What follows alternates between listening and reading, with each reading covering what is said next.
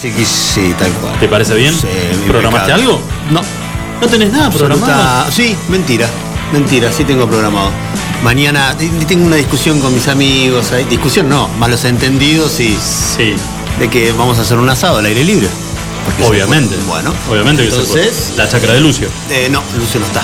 Así que vamos, a, Bueno. vamos al Pentágono, que es la casa de otro amigo. Es el Pentágono porque nunca nadie entró. Ah, no te puedo Sí, así que. eh, Nombre de pila del amigo. nuestro fiel oyente, el, el señor Claudio. Así que vamos al Pentágono, te prometió las instalaciones mañana sábado y estábamos, che, lo hacemos a la noche, no, al mediodía, no, mirá el calor que va a hacer, hagamos un continuado. Bueno, que- que Continuado. uno tiró tipo 4, pero yo lo tomé como que iba a ser al mediodía. Entonces hace un rato mandé un mensaje preguntando eh, cómo estamos para mañana al mediodía. No, no, pero era a las 4 en adelante. Bueno, pasa nada, digo, 4 en adelante. Está todo bien. Eh, No, bueno, que tenés que pedir disculpas. Por... ¿Cómo tenés que pedir disculpas? Eh, ¿Por qué tengo que pedir disculpas? No, pues yo lo había bardeado al princi- a uno de Sí. mis amigos porque desde el lunes que está organizando. Y yo le digo, pero estamos en Gallegos, no en Buenos Aires, que necesitas una semana de anticipación para organizar un asado. Vamos a comer el sábado, ya está. No, no hay mucho más que, que hacer, me parece. No, salvo el mismo día o el día anterior y quién compra esto, quién compra el otro y se acabó la historia. Y ya está, ¿No? listo. Bueno, y hoy me tiraron todo eso y dije, ¿qué pasó acá? ¿Qué? ¿Qué para pedir perdón porque por errar en un horario? Dije, bueno, ahí quedó. Le dije que los quería mucho y que los veía mañana. Nada, fue todo lo que. No hay asado. Sí, ay, ay, no, mañana. Oh. bueno, está mañana bien. A las 4. Ya, ya compré el, el protector de coco para. Qué rico. ¿No? Qué rico que porque, son. porque te acabo, porque te sentía vos el olor ese que vos usás cada vez que tomás sol. Nada que ver. Entonces el Hawaiian No. Tropic de coco, entonces dije, ¿sabes qué? Me voy a comprar el mismo, así estamos con la misma tonalidad. Y la tengo, la tengo la traidora número uno de la familia que no me deja mentir. Hoy no tomó sol, papá. ¿No es cierto? No, ya sé, eso es, es verdad, te lo estoy viendo en la cara, estás pálido, ¿qué pasa? Papá, y estoy, estoy, estoy vengo un momento- sí, pero ya voy a estar para arriba de nuevo. Papá hoy regó y se dedicó a acomodar un poquitito el, este, el, el pastito que estaba bastante desordenado. Mira, Y nada más y después no hice, no hice nada más. Escúchame, eh, un aluvión de información upa. eh, de lo que quieras. Podemos, hoy sí, me parece que estamos en una posición donde tranquilamente podemos. Uy, sacudiste mal el ¿Qué pasó? no, chicos, otra vez, mirá el acrílico, ¿cómo lo dejaste? Pido ¿Qué, perdón. qué necesidad de.? Pero, pero pará, De marcar- de marcarlo no, es así. que- no, escuchame una cosa, Julio. Sacudís el paquete de yerba adelante mío. Te dije, ve- ni bien, le voy a contar a la gente, ni bien nos sentamos acá, le dije, vos sabés que me, doy, me, me acabo de dar cuenta hoy Ya si te hubiera pasado a los 20 eso. que no es. no me importa nada. Eh, que no es, no es gripe, no es COVID, es, es alergia. Te- soy alérgico. Ese es el problema que tengo. El año pasado me hice tratar y este año me olvidé. Y además, porque veníamos charlando recién con, con Adriel en el auto, hoy cualquier síntoma que te aparece, lo primero que se te cruza es COVID. No, Te- o sea, tuve hemorroide y dije, tendrá, estará, que para mí está relacionado Tiene- con el tiene COVID. algo que ver. Decir, no, maestro, no, esto no tiene, aflojarlo al picante, no tiene nada que ver con él. Bueno, ¿Cómo está de las hemorroides eso? yo, ¿cómo estoy? Sí. Controladas. Bien. Controladas. eh, Estaba preocupado, no me preocupa porque. convivimos, convivimos, hay, hay momentos que se manifiestan y hay momentos donde pasan meses que no... Lo que sí, no hay que tenerle miedo al bisturí. No, eso no. Me dijo, eh, un médico me dijo, el gran problema que tiene especialmente el hombre y por el cual padece el tema de hemorroides es por un tema casi eh, tabú, que tiene que ver con este, El pudor. El pudor, el pudor, de ir y como Yo- este, eh, hace muchos años cuando nos eh, tocaba hacer este, el- la revisación médica antes de ingresar al servicio militar obligatorio, que atrás A tuyo se hicieron un trabajo en Buenos Aires, medio raro, cuando dije al doctor, ¿es necesario hacer esto? No, Eh, bueno, bájese. Dije, vos, no, has- bueno. vos no la viviste esa, pero por ejemplo cuando estabas por hicieron- ingresar, cuando estabas por ingresar al servicio militar obligatorio, te hacían una revisación médica y se te paraba un sargento atrás y te decía, saquen a, saquen a todos los chicos de, al lado de la radio. ¡Abra el libro! Abra el libro. Abra el libro. Y ahí Se ve que el doctor que me, me controló a mí antes de entrar a un trabajo en Buenos Aires también era de, Ah, de- era de la escuela de ahí. Venía. Yo tengo un tío era médico, médico militar. que entre varias especialidades es médico, es cirugía, cirujano, es psiquiatra y además es proctólogo. Y Ah, siempre nada que ver. tiene todas, es un crack igual, número uno. Y es vegano. Eh, no, Eso seguro que no. Eh, y no, no me lo acuerdo ahora cómo es, pero me, siempre que yo preguntaba estos temas o andaba con algún dolorcito, me decía el mismo verso y era un versito que terminaba diciendo más o menos, el que no tuvo en algún momento ya las va a tener, así que no te hagas problema que todo el mundo va a pasar por la misma situación, así que no tengas miedo. Por un momento tuve miedo y pensé que te había, ibas a confesar de que tu tío te había pedido Quiso practicar conmigo. abrir el libro. La verdad que por, por un momento, me- te juro, me sentí como que me daba taquicardia. Bueno, nos metemos un poquito en el tema de la información. ¿Te, pido- parece? te pido disculpas. No, no, no, no, bienvenido sea. A ver, ¿cuántos estarán escuchando el programa en este momento y que tienen medianamente entre 50 y fueron los últimos en pasar por ese cacheo médico Parece. antes de ingresar al servicio militar obligatorio? Mamita querida. Pero bueno, escúchame. Perdón, eh, ¿qué buscarían ahí? A mí me interesa saber qué es lo que buscaría un médico. ¿Querés que te lo diga? mi- Era, mirando no, eso. no, la verdad, Sí. la, la verdad, era, eh, era una práctica muy, muy militar, muy retrógrada y además eh, discriminatoria. Porque obviamente que a revisación médica iban absolutamente todos, heterosexuales y homosexuales. Ah, iban en busca de homosexuales haciendo eso. Obviamente, y el documento te lo sellaban aquellas personas que eran homosexuales, te lo firmaban y te ponían una A barra D. Te puedes imaginar lo que significaba, ¿no? ¿No? La parte del cuerpo, trasero, barra, dilatado. Eso era lo que te ponían estos hijos de puta cuando... En se- en serio, ¿eh? Una locura, una locura, porque, eh, a ver, el hecho de ser homosexual no tenía por qué eh, dejarte de lado a la hora de eh, poder, habían pibes, obviamente que la gran mayoría no queríamos saber nada de hacer la colimba. Claro. Pero por ahí había alguno que tenía alguna, este, por ahí, no voy a decir este, tendencia, pero sí le, le gustaba el tema de, y tal vez querían foguearse en, un, en una conscripción, en un servicio militar, porque después la intención era ingresar en una, O tenían sueño de servir a en la una, escuela, en una escuela militar, tal Eh, cual. sí. Pero bueno, era un, la verdad que era una práctica de parte de los militares en esa época bastante, bastante hija de puta, hablándolo en, en criollo. Pero bueno, Ahora por sí. eso. Pensaste que venía por otro lado y te dije la posta de lo. No, no, te no, le dejé, pregunté- le pregunté te dejé serio. asombrado, ¿no? ¿No lo sabías? ¿No? No, no. Tuve la sospecha, pero digo, mm, una sospecha, pero sin ¿Sabés qué era lo peor de todo? No solamente que te- se lo hacían saber al resto, porque automáticamente el tipo te, mar- te los marcaba, marcaba aquel que era este, homosexual, sino que además te firmaban el documento. Cuando vos terminabas la colimba, te entregaban el documento, vos el servicio militar co- Ahora, cumplido. mal marcado porque no necesariamente tenía que ser homosexual. Podría haber pasado cualquier cosa con ese chico, un chico abusado durante toda su vida. Totalmente. ¿Entendés? Totalmente. O sea, cualquier cosa. Era. Eso te dejaba. No, no, no, una locura. Una locura digna de los milicos en el año 70, en los años 80. Una locura. Y seguramente alguien por ahí nos puede, nos puede estar escuchando y, y podrá comunicarse con nosotros para dar este eh, fe de lo, de lo que estoy diciendo, de lo que era vivir el, el servicio militar, en realidad desde el, desde el inicio, ¿no? El sorteo y después la revisación médica y saber si estabas apto, ingresabas, y después el de comerte los famosos bailes adentro. Bueno, eh, eh, algún día hablaremos en detalle de eso. Bueno, escúchame, Julito, hoy una de las noticias más importantes eh, tiene que ver, lamentablemente, en una información que conjuga lo deportivo con lo policial. Lo que ocurrió en la Villa Olímpica de Vélez, donde el lo pone profesional. Con- estamos hablando del plantel. Yo a mí la verdad que eh, escuché y digo no no puede ser otra vez Centurión al frente de, de- de las acusaciones. Al principio lo habían sacado, después lo volvieron a poner. La verdad que no hay. No está muy claro. Eh, no, no hay certeza, yo creo que lo van a querer cuidar en un principio de ver que. O sea, primero, Centurión nunca estuvo acusado de, ni de abuso sexual de, nada. Anteriormente sí, de que le encantaba salir y él mismo lo dice y era fiesta tras fiesta, escándalo tras, tras escándalo porque iba borracho a entrenar, chocaba el auto. eh, le había pasado montones de situaciones que según dijo él cuando llegó a Vélez y conoció a Gabriel Heinze, que fue el entrenador que tuvo ahí, eh, hasta sin jugar tantos partidos, o a veces no era titular, eh, él estaba feliz y era el lugar que había encontrado y, Sí. y lo escuchabas hablar a él de la manera en que hablaba y parecía un pibe como que había madurado bastante, había cambiado y lo notaba sinceras a sus palabras.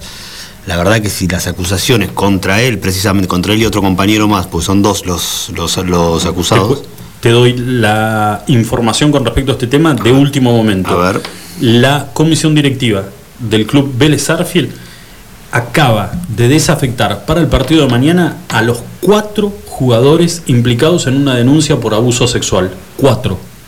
En total, entre ellos Centurión. Sí, decían que eran en una fiesta privada, clandestina obviamente, porque no están habilitadas todavía en San Isidro, Sí. eh, que había varios jugadores de Vélez, entre ellos Centurión, pero en principio, por lo menos lo que yo leí y escuché hoy hasta hace un rato, era que Centurión no era uno de los acusados de haber sido los eh, eh, ser acusado de abusar o intentar abusar de, esta mujer, sino dos de los compañeros que estaban con él. Bueno, mira, acá como para ir complementando lo que vos estás diciendo y reforzando, dándote la razón a, a esta información que estás dando, eh, Infobae anuncia en una de sus noticias de que Centurión, Almada y Brizuela, que son tres de los cuatro aparentemente implicados, van a declarar como testigos en el abuso en la fiesta del country.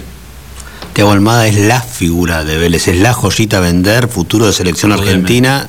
Tiago Almada, vos no sabés lo que juega ese chico. Si Centurión, si vos lo viste jugar y tenés Sí. idea más o menos que es un pibe que es un crack jugando, bueno, este Tiago Almada en concepto y en todo lo demás le pinta la cara y encima es un pibe que no tiene ni 20 años. Ahora, eh, bueno, tendríamos que hablar con alguien que, que entendiera y muchísimo más el tema legal, pero digo, los están citando para declarar como testigos, no como implicados. La, hay, la denuncia es de una chica que, eh, valga la redundancia, denunció haber sido sometida sexualmente y que además le robaron. Le robaron la cartera. Denunciaban un robo también, sí. Claro, Denunció el robo también. Todo completo. Digamos, más allá de esto de que arranca todo en una fiesta, entre comillas, clandestina porque no hay nada permitido, y dentro de lo que es este un, un country, pero que después eh, el country pertenece al, al club Vélez Arfield. No sé si fue eh, cerca de Otros lo que- hablaban de la Villa Olímpica. De- sí, es la Villa Olímpica, que vendría a ser ese el barrio, pero yo tenía entendido que había sido por, por el barrio San Isidro, la fiesta esta donde los donde había sucedido todo este hecho, pero la verdad que no, no, no, no sabría decirte con precisión. Lo que sí, qué pena siempre los futbolistas, y con los de Vélez en particular no es la primera vez que pasa, sobre- ha pasado con de delegaciones juveniles, por así decirlo, del club también, de, de haber tenido algún tipo de problema. El último de estos casos igual no fue con Vélez, fue con Independiente, no sé si el te tema de los del chico, chicos. del chico Benítez. Sí. ¿Mm? Sí, sí, sí, sí, los chicos estaban en la pensión y que había este un, un médico, había árbitros Eh, es- implicados. esa, esa es otra que estos pibes participaban, pero era el chico Benítez que estaba de novio con una que había sido novia de un par de los jugadores del equipo y vi- vivían tres juntos en un departamento y abusaron de esa chica mientras después que volvieron a una fiesta. Fue, le dieron hasta hace, hace poco tiempo, le dieron eh, Alexis Zárate, creo que Ujú. seis años, siete años de prisión le dieron a- por, por abuso. Bueno, el otro tema este, que también es importante y tiene que ver con también eh, el tema deportivo, no, no por hablar de algún tipo de logro o, de alguna este, victoria que ponga a la camiseta celeste y blanca allá arriba en el podio eh, a nivel mundial, sino con este que terminó siendo un terrible escándalo dentro de la Unión Argentina de Rugby y que implica a... eh, en, este momento me parece, Julio, que más allá que los tres, hay tres nombres que son Matera, se me hizo una, una laguna. Matera, Petty y, Socino. Y Socino. Eh, me parece que, por los trascendidos, el plantel completo tomó y fijó una posición ante los directivos de la UAR y por ese motivo los directivos de la UAR deciden revocar la sanción de dejarlo fuera del plantel porque el rumor es que en esta plantada del, de- del equipo completo es si lo sacan no nos presentamos ante, ante Australia, lo cual terminaría siendo un bochorno, a ver, ya es un escándalo. Yo tengo una posición clara y, y tomada respecto de lo que fue toda la, la- la situación de, de los jugadores de los Pumas, del homenaje con Maradona y de la dirigencia de la Unión Ar- Argentina de Rugby. Todo esto empieza cuando? Cuando la selección argentina no le rinde un tributo a la altura de lo que Maradona merecía luego antes de jugar el partido de los All Blacks y quedan expuestos por todo lo que hicieron los All Blacks poniendo la camiseta eh, de Nueva Zelanda con el número 10 y el nombre de Maradona antes de hacer el caca en el partido del pasado fin de semana ante los Pumas. Sí. A, los, al- a los Pumas no haber hecho un homenaje, acá se los empezó a criticar bastante. ¿Qué hizo gran parte del periodismo colegas nuestros y otra gente que no lo es, empiezan a buscar, y empiezan a buscar, y empiezan a buscar una manera para tratar de ensuciar de alguna forma al plantel de los Pumas. El que busca encuentra, lo encontraron. Ahora, acá viene la parte donde digo que yo tengo sentada una, una posición. Eh, eso pasó en el año 2012. Se tuvieron que ir hasta el año 2012 para encontrar un tuit discriminatorio, totalmente repudiable, fuera de lugar, xenófobo, discriminatorio, todas las palabras y adjetivos que quieran ponerle. Tienen razón en sancionar o en hacerles un llamado de atención, por eso sí la tienen. Pero juzgarlos o decir que todavía siguen siendo las mismas personas y que por eso, no, los planteles de los Pumas son todos discriminatorios. Eh, pasaron ocho años, muchachos. Ocho años atrás se tuvieron que ir para buscar esos tweets. Decime si de, esos ocho años a esta parte encontraron alguno. No, no encontraron ninguno si no lo hubieran puesto a la luz de, de toda la gente. Las personas pueden cambiar, por supuesto. Unos lo creen, otros no lo creen. Uno puede madurar o no. Para elegir el capitán de los Pumas, la verdad que se toman bastantes precauciones. Eh, no en ir a leer un Twitter a ver si escribió algo o no, sino en la convivencia día a día que tienen, en los ejemplos que dan en los entrenamientos, en los ejemplos que dan cuando van a representar al país a otros países, los ejemplos que dan en sus clubes, en la franquicia de Jaguares, como jugaron estos tres jugadores hasta el año pasado. Entonces, se toman ciertas eh, precauciones. Eh, que por algo lo eligen de capitán amateur. No lo eligen porque es uno grandote que tiene fuerza y que va a ir a defender a sus compañeros a las trompadas. No, lo eligen por un montón de otras situaciones. Y evidentemente las actitudes que tiene Matera en la actualidad no son las mismas que las que tenía hace ocho años atrás aunque me digan de que sí, pero Matera ya tenía 18 años o 17 y ya representaba las elecciones argentinas y ya la dirigencia lo conocía, sí, bueno, estaba empezando. Ahí estaba arrancando y ahí, ahí se estaba haciendo un nombre, ese estaba, estaba aprendiendo de un montón de otros jugadores totalmente experimentados y que le fueron mostrando un camino, un camino y le fueron enseñando otros valores, otra manera de vivir, otra manera de expresarse y otra manera de llevar adelante la vida. Que bueno, ¿cuál fue el error de Matera? No haber borrado los tweets de hace ocho años atrás. Yo lo digo siempre, y no lo defiendo a los jugadores de los Pumas porque la verdad no son santos de mi devoción. Cada cual se defenderá o lavará sus culpas como pueda. Pero yo hay veces que veo cosas mías que yo escribí o que me recuerda a Facebook de hace 7, 8 años, cuando las miro primero ni me acordaba que las había puesto. y después digo, a veces haciendo un chiste o lo que sea, digo, yo escribí esto y la verdad no lo puedo creer, que yo, que yo haya escrito una cosa así. Entonces, no lo defiendo, pero digo, si los vas a, a crucificar por algo que hicieron hace 8 años atrás y que encima los pibes se hicieron cargo, eh, me parece que la dirigencia de la UAR no estaba bien rumbeada. Quiso dar un golpe de timón, quiso dar una imagen ejemplificadora, quiso eh, demostrarle al mundo que, quieren hacer respetar eh, los valores que en teoría defiende el rugby. La verdad que la dirigencia de los Pumas quedó expuesta durante toda la semana porque no habló. No dijo nada y encima, después de tomar una decisión en contra de estos tres jugadores, sacándolos del plantel y sacándoles la capitanía, eh, sin ponerlo en previo, en previo análisis de toda la comisión directiva de las 18 uniones que tiene la Argentina, después dar marcha atrás. ¿Por qué dar marcha atrás? Por esto que dijiste vos. La amenaza era nosotros, si ellos no juegan, nosotros no nos presentamos. Hubo un consenso generalizado por parte de todos los jugadores. Igual, este, de todas maneras, es, hay que también este, focalizar un poquito por dónde viene el este, ataque desmedido, y especialmente para Contramatera, que no hacía ni, ni más de siete días eh, y después de haber eh, tenido ese diálogo con el árbitro en el primer partido que los Pumas le ganan a los All Blacks. Todos querían ser materia después de ese partido. Ah, pasó a ser el prócer del, país, eh, terminan crucificándolo de esta manera. Pero bueno, como decís vos, cada uno lava sus culpas como, como quiere y a veces como puede. Lo que sí me parece que la dirigencia de la Unión Argentina de Rugby no, no estuvo ni está a la altura de las circunstancias en esto también, a ver, de última, tomás una decisión, morís con las botas puestas, los decidís excluirlos del plantel, los sacás, porque además diste, además diste los motivos de por qué los estaba sacando, a los cuatro o cinco días no podés volver a meterlos otra vez y dejarlos a disposición del Edesma para que los utilice si es necesario. Pero ¿sabes por qué lo hace? Porque si no se presentan a jugar, corren el riesgo de que los 10 años de contratos a futuro con la Sansar, o sea, jugar el Tri Nations o el Rugby Championship que lo anunciaron ahora. Todo guita. Eh, por supuesto. si los Pumas no se presentan a jugar este fin de semana, automáticamente, como, como se maneja Australia, Nueva Zelanda y Sudáfrica, le rescinden el contrato y dicen, muchachos, yo lo lamento, pero ustedes, siendo tan irresponsables de esta manera de no presentar un equipo a jugar, Bueno, nosotros Son- no, no queremos gente así en nuestra unión. Son un chiste. ¿Sí? Son un chiste y vayan a jugar Sí. con, con otros chistosos Y como otro ustedes. párrafo aparte, el que dijo en la mañana de hoy, en la, en la noche de ayer en realidad, el que salió a hablar fue Marcelo Lofreda, el Tano Lofreda, ex entrenador de los Pumas. Hoy es uno de los miembros del staff de los Pumas, está en la parte más dirigencial, como si fuera el dirigente más allegado a los jugadores, haciéndose cargo él de que el homenaje a Maradona no se le llevó adelante por decisión de él. Él lo habló con el cuerpo técnico, con, con el entrenador, no lo habló con los jugadores, quiso deslindar de responsabilidades a los jugadores, ahí yo no estoy de acuerdo.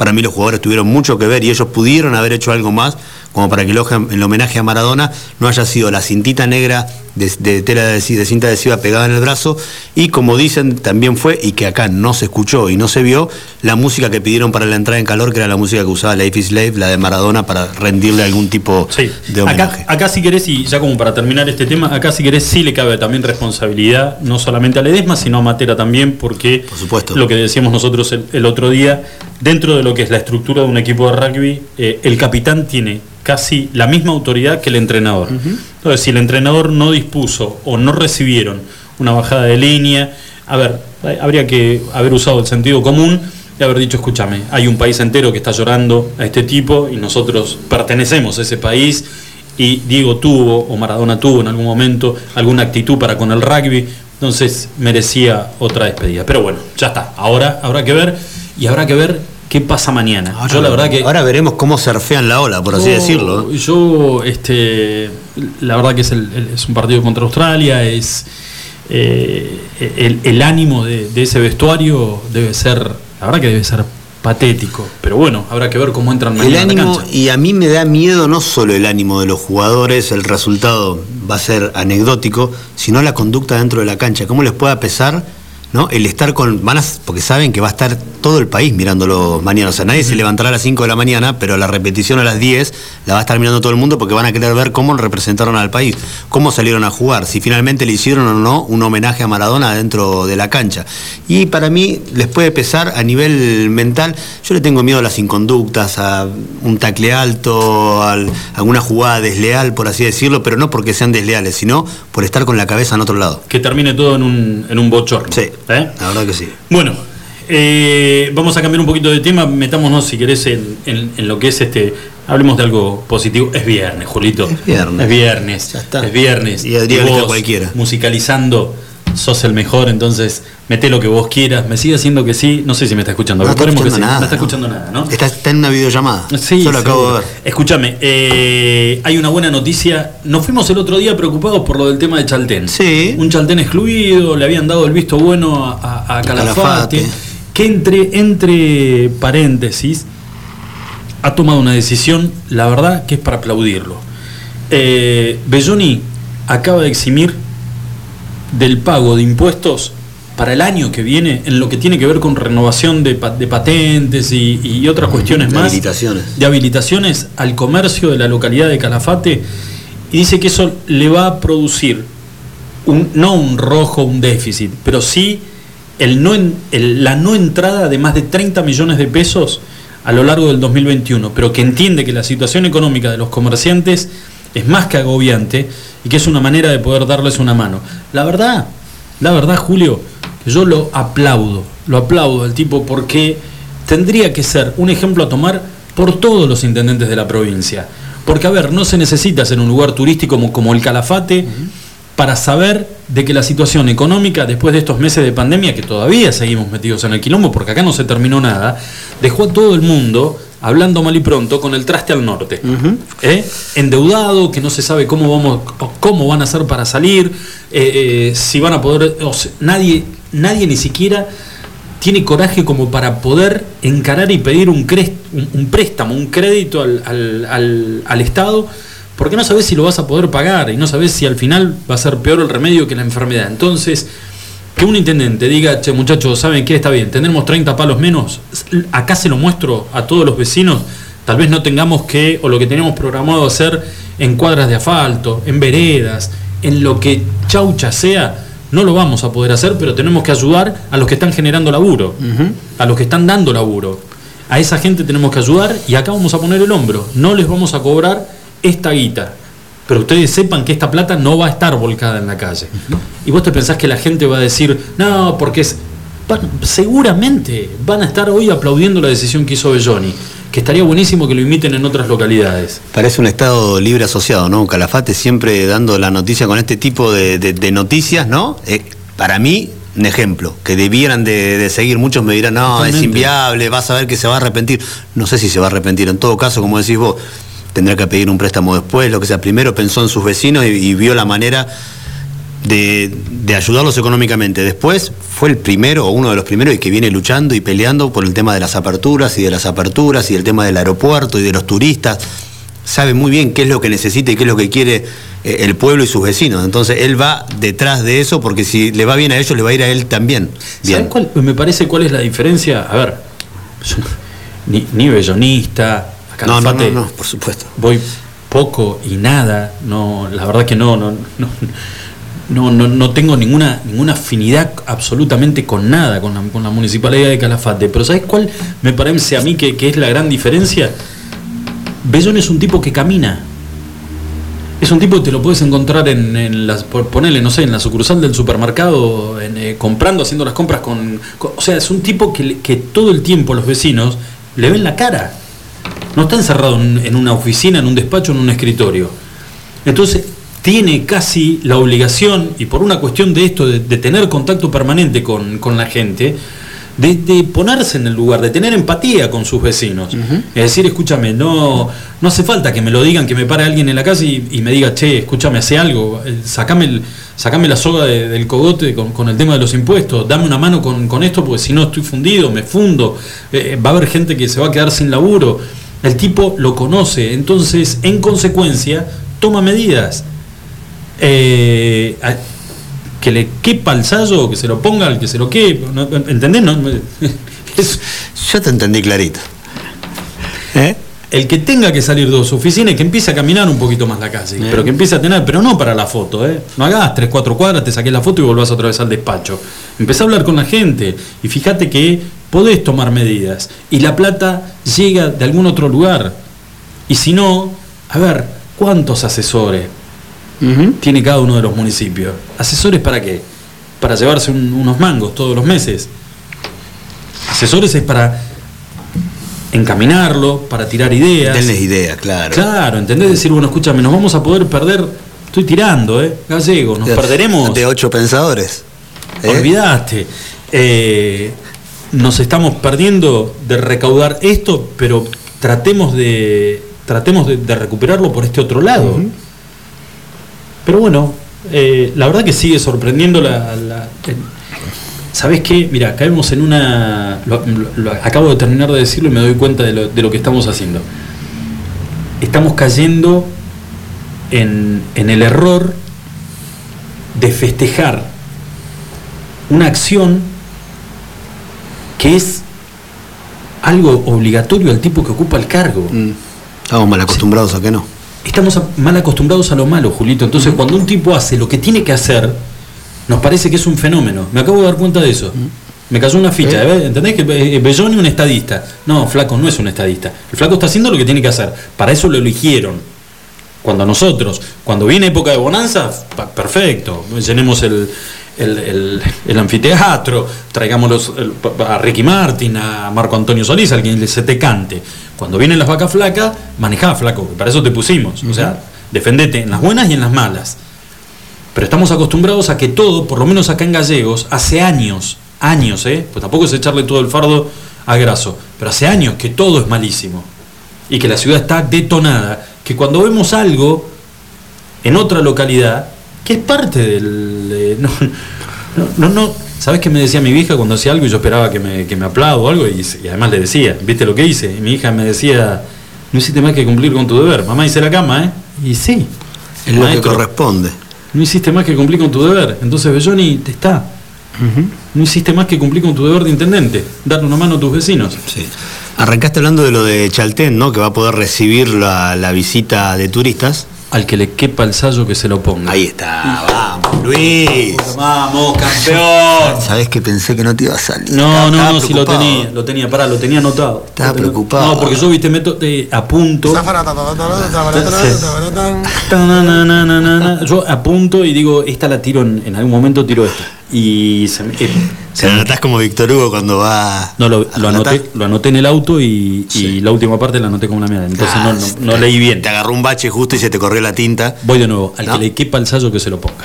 Ahí está, muy bien. Perdóname. No, está bien. Te decía que arrancaste hablando de lo de Chaltén, ¿no? Que ayer decíamos que no iban a poder ingresar turistas. Bueno, finalmente hubo una presentación ante el gobierno de la provincia haciendo un pedido, ¿no? Que aquellos también quieren tener recepción de turistas al igual que el Calafate.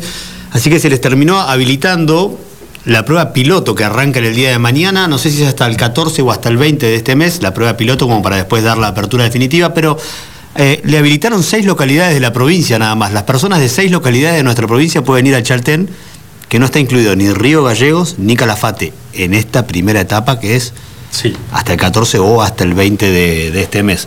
Son seis localidades nada más que pueden ir al Chaltén como para hacer ese corredor turístico, por así decirlo, para ver si funciona o no, si es viable abrirlo después al resto de la provincia o del país. Yo nací en San Julián. ¿Estoy? Y te vas a tener que ir hasta San Julián y de San Julián entrar para allá, porque no es por, no es por DNI esto, sino de procedencia. Bueno.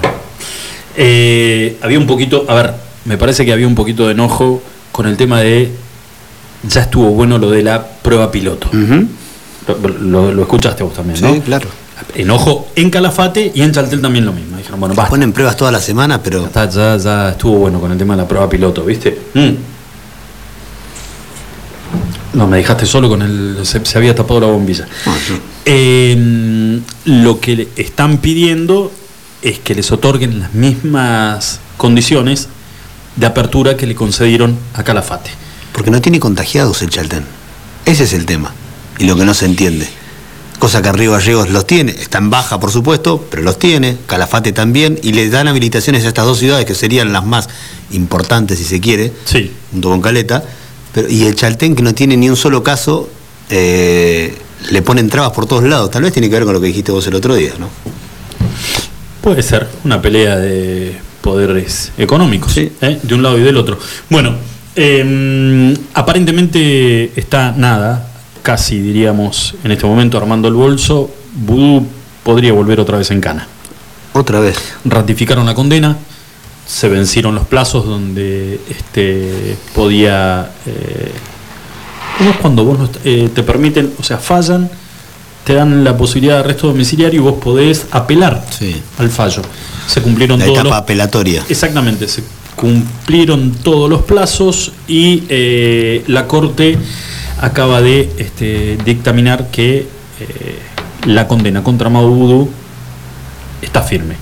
Por consiguiente, le revocarían el arresto domiciliario y podría volver en los próximos días, podría volver a, a- a prisión, lo cual ha desatado una ola enorme de críticas hacia el Poder Judicial Ah, de parte de quienes.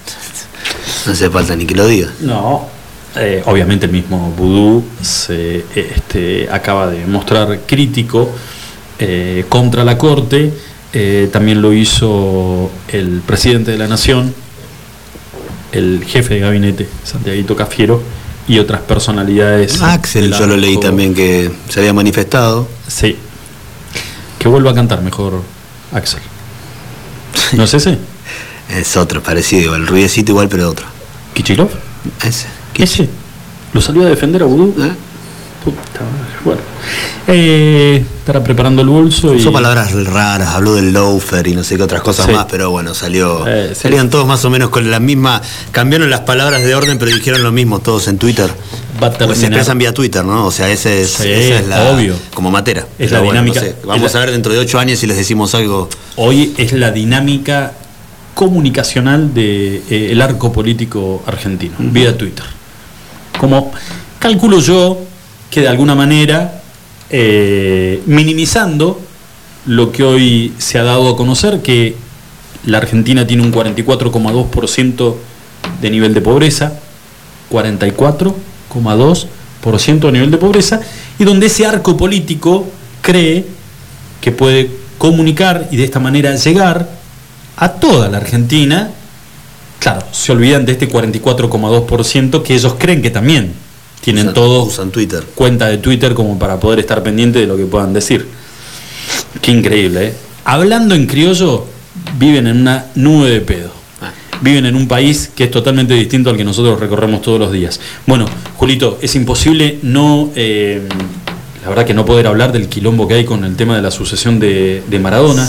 Hoy se dio a conocer una información y es que en Bransen, ¿qué había en Bransen? ¿Una casa que tenía Maradona? La última que donde estaba Ah, la viviendo última, bueno. Diego antes de que. Ah, ahora entendí entonces. Bueno, la presencia de dos contenedores, dos containers, fajados por escribano público, donde en su interior habrían objetos de valor, entre ellos regalos que Maradona fue recibiendo a lo largo de toda su carrera. Eh, hay una, ¿cómo es? un inventario, Un inventario. un inventario de todo lo que hay ahí ante escribano público y sería uno de los grandes tesoros de Maradona, más allá de las propiedades. Se han empezado a pedir Obviamente el valor simbólico más que otra cosa de todas esas cosas. A ver, por ejemplo, eh, tenés toda la razón del mundo. Se habla de que están en uno de esos containers los botines Pumas del Mundial 86, Ujú. con el que Maradona jugó y le ganamos a los ingleses y salimos campeones del mundo.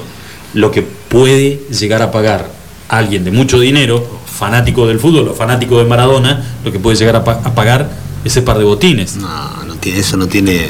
La- lo, que habla- lo que hablábamos el otro día, la camiseta del Mundial 86, El azul. la azul con la que Diego este, a los ingleses, los le, goles. le hace los dos goles a los ingleses, tasada en 6 millones de dólares, valuada en 6 millones Está de dólares, barata igual te digo, ¿eh? super- superando la de Pelé, que fue la de... Dos que- millones había dicho. Claro, dos millones, La del pero que era eh, de una final...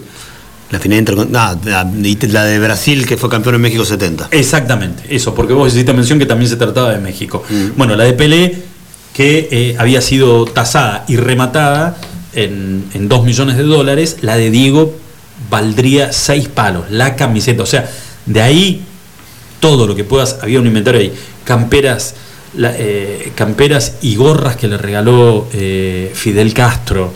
Eh, La de, la Venezuela que usaba todos los partidos cada vez que jugaba gimnasia. Bueno. La tenía puesta también. Bueno, los regalos que le hizo, que le hicieron en, en Dubái, en Bielorrusia, En eh, México. en México. Recordemos que estuvo en México. Bueno, con respecto al tema de México, eh, es la verdad que es una novela divina la, la de Maradona, porque todos los días, al aparecer realmente narradores con autoridad para hablar. Ayer lo escuché a Omar Suárez contando anécdotas, que son, la verdad que son espectaculares y algunas que no se pueden contar. Pero Omar que no terminó también con Diego. En realidad Diego con no, Omar. Claro, no, no, no, pero dice y, y contó cuál fue el motivo, ¿no? Rocío Oliva. Sí. ¿no? Maradona era un tipo muy celoso y creía que Rocío Oliva en su momento había sido novia o había, había tenido algo con Omar Suárez y por ese motivo este, eh, dejó de ser abruptamente de un día para el otro, al haber conocido a Rocío Oliva, Oliva dejó de ser su, su amigo.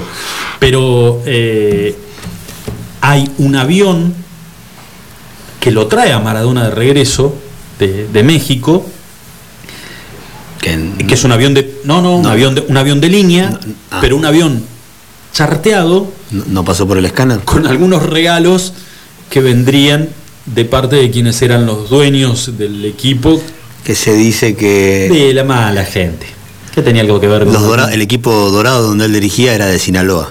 Se habla del cartel de Sinaloa, uno Ah, de los mira. carteles del narcotráfico más grandes del mundo.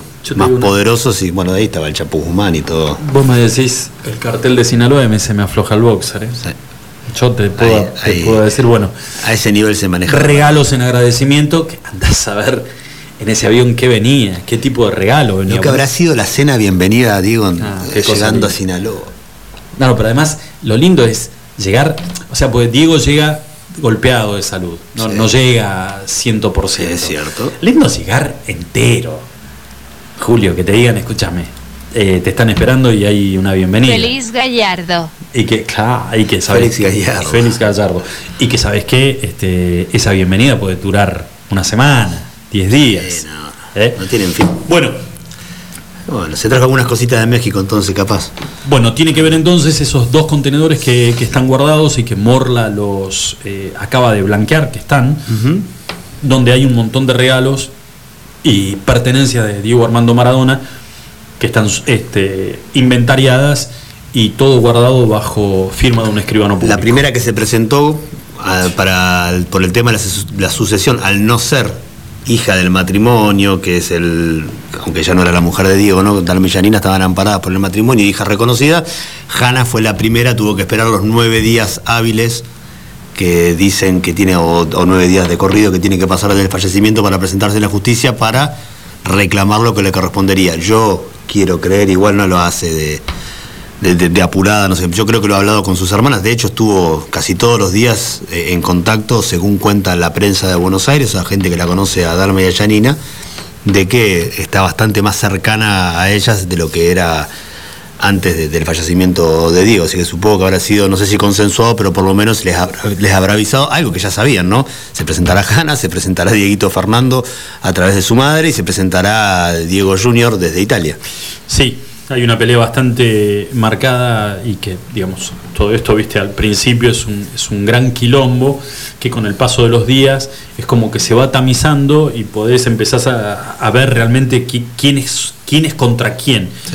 El bando de las hermanas de Maradona por un lado, los hijos por el otro. Y aparentemente dentro de lo que es el grupo de los hijos, no todos estarían de acuerdo, aparentemente digo, porque son todas olas de rumores, eh, estarían pidiendo que se confirmen los ADN, sería una petición por parte de Dalma y de Janina, de Diego Fernando. Ah, si lo ves a Diego Fernando, eh, es, es Lalo y el turco cuando era chiquito. Digo- no hay chance que le dé negativo. Ese. Junior, ya, bueno, y. Diego Junior también. Bueno, Ahora, el otro día apareció uno que no me acuerdo ni cómo se llama, salió Sí. por todos lados. Uno medio rubiecito, Sí, Santiago Lara. Es, y, y diciendo, yo no vengo a reclamar nada económico. Nos quedamos todos mirando como diciendo esa cara dura. Apareces ahora, no me dejaron entrar al cementerio, yo le quería dar una despedida. Sí, sí, sí. No, no, pero además da más este, a, a- a hijo de Flavio Mendoza que a, que a Diego Maradona. Está impecable el pibe ese. Viste los hijos del Diego, hasta unos. ¿Por qué tiene ese.? eh, es como un.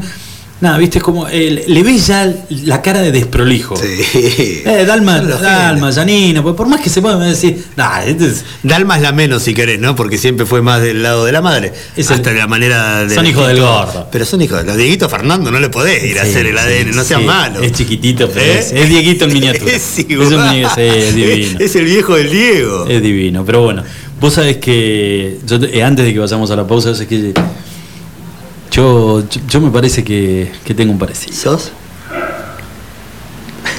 No. Sabés que yo estoy, lo estoy madurando, Pero- lo estoy madurando y ¿Pero de eh, qué? ¿Pero de, de- de yo me, voy a presentar. Pero. ¿vos, vos decís que a los 10 ya la, la, la colocaba? Yo lo, yo vos sabés que me parece que estoy, estoy ahí. No sé, no sé por Para qué. eso es el más grande. Tráeme una pelota. Yo tengo, tengo un par de. Vos estás hecho una pelota. No, no, vos no necesitas una pelota. Ya, Vos estás hecho una pelota, lechón. Bueno, pero. Qué lindo sería. ¿Sabes qué lindo sería meter un ADN? Guarda, ¿eh? Tenés que. Hay que pasar Navidad con toda esta yegua, ¿eh? Olvidate. ¿Sabes qué? No le acepto un pedazo de pan dulce ni en pedo. Llevo todo yo, ¿eh? Que te viene No, escuchando- yo traje mi tupper, gracias. Olvidate, voy con Mila, Mila y, y ensalada. No, no que hicimos lechoncito. ¿La ensalada Waldorf te gusta y te la van siguiendo de pedo, claro. La, la foto de Gilla Murano colgada en el. No, esta, debes. Esto, pasar Navidad Año Nuevo con ¿Te, estas te minas. pongo sal? Mi vida, qué cosa más linda. Pero bueno, señores, 49 minutitos, pasadas las 5 de la tarde, nos fuimos al Chori. Eh, cuando volvemos estamos hablando con el Papá Noel de Río Gallegos. Sí, que el otro día estaba, no, estaba organizado, estaba muy metido en todo. ¿eh? Estaba con los renos. Hay un par de renos que los tiene enfermos y el otro día me dijo, estamos viendo si los podemos este, alinear a todos porque hay, hay un par que están en cualquiera. Oh. Están en cualquiera y, y me dice, Papá Noel dice, este, necesito que la gente colabore con nosotros, nos pueda traer eh, juguetes, ropita. Les dieron un local, Patio Central les dio, le dio a Papá Noel un, un local para que pueda este El local de la calle Sapiola. No tengo- no tengo ni la más esquina Entre. Ríos, donde Ajá. estaba Electro Río antes. Ah, mira qué bien. Bueno, perfecto.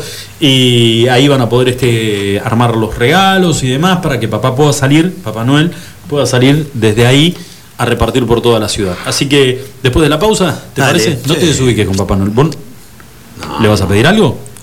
Hice la carta. ¿Hiciste la carta? Ey, claro, ¿cómo, no- ¿cómo no voy a hacer la carta? Hijita, ¿hiciste la carta para Papá Noel? Ah, bueno, te pasaría ya de Le mando un WhatsApp. malandra que sos, no sé quién saliste. Me metí un WhatsApp. Señores, hacemos una pequeña pausa, cortita, ya volvemos. Iguan. Escuchanos online iguanradio.com.ar Autofarma, Centro de Bienestar. Te esperamos en nuestra red de farmacias. Un centro de productos de salud, perfumería y belleza, con un autoservicio asistido. En Autofarma encontrarás las marcas más prestigiosas y los mejores laboratorios. Búscanos en Facebook www.autofarma.net.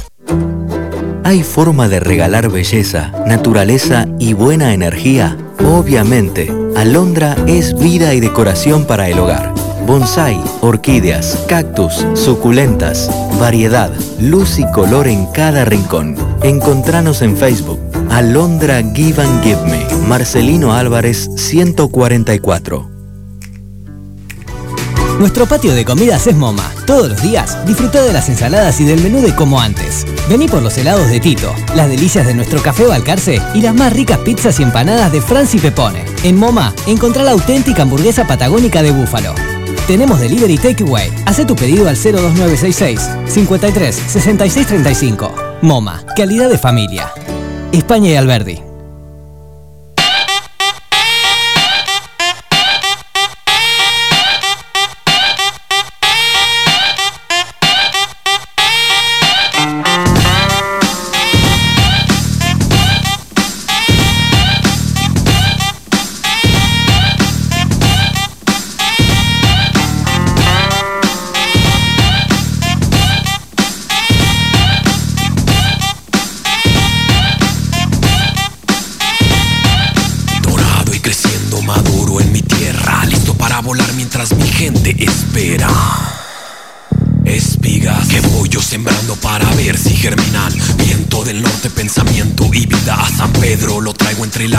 Saliva que suelto. Cada momento que siento correcto y lo hago completo y directo.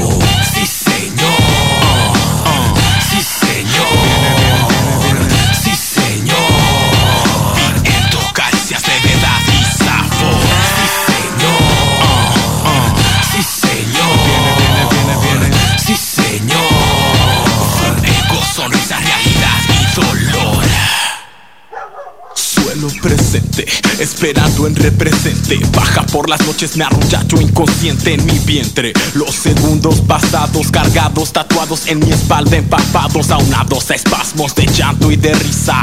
He andado sin pausa, sin prisa, así de lento el momento. Y no termina así de lento, cruzando entre las espinas. Dime qué se siente, dime qué se siente, dime qué se siente el sudor en la frente. Dime qué se siente, dime si presientes, dime qué se siente el sudor en la frente. Sí, señor.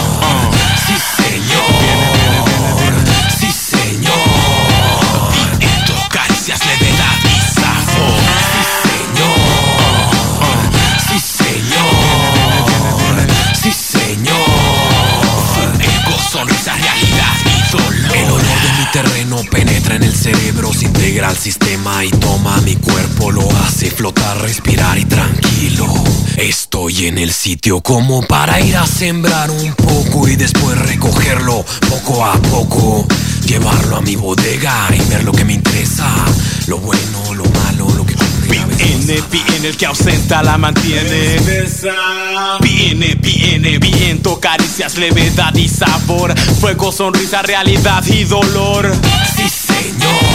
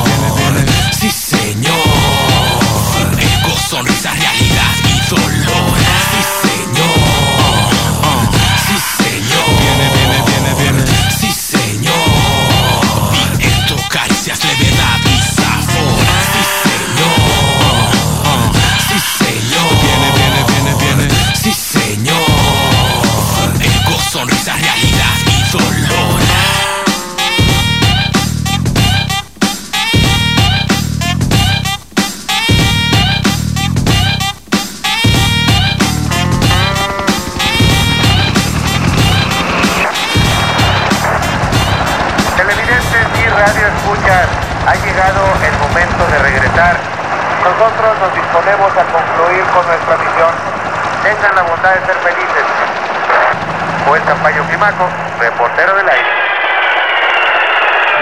Señor locutor, quiere hacerme el favor de decirme qué horas son. Son las 4 con 20, 4 con 20 minutos. Gracias, muchas gracias. Y que siga y que siga la música en Radio Recuerdo, Canal 86, en Monterrey.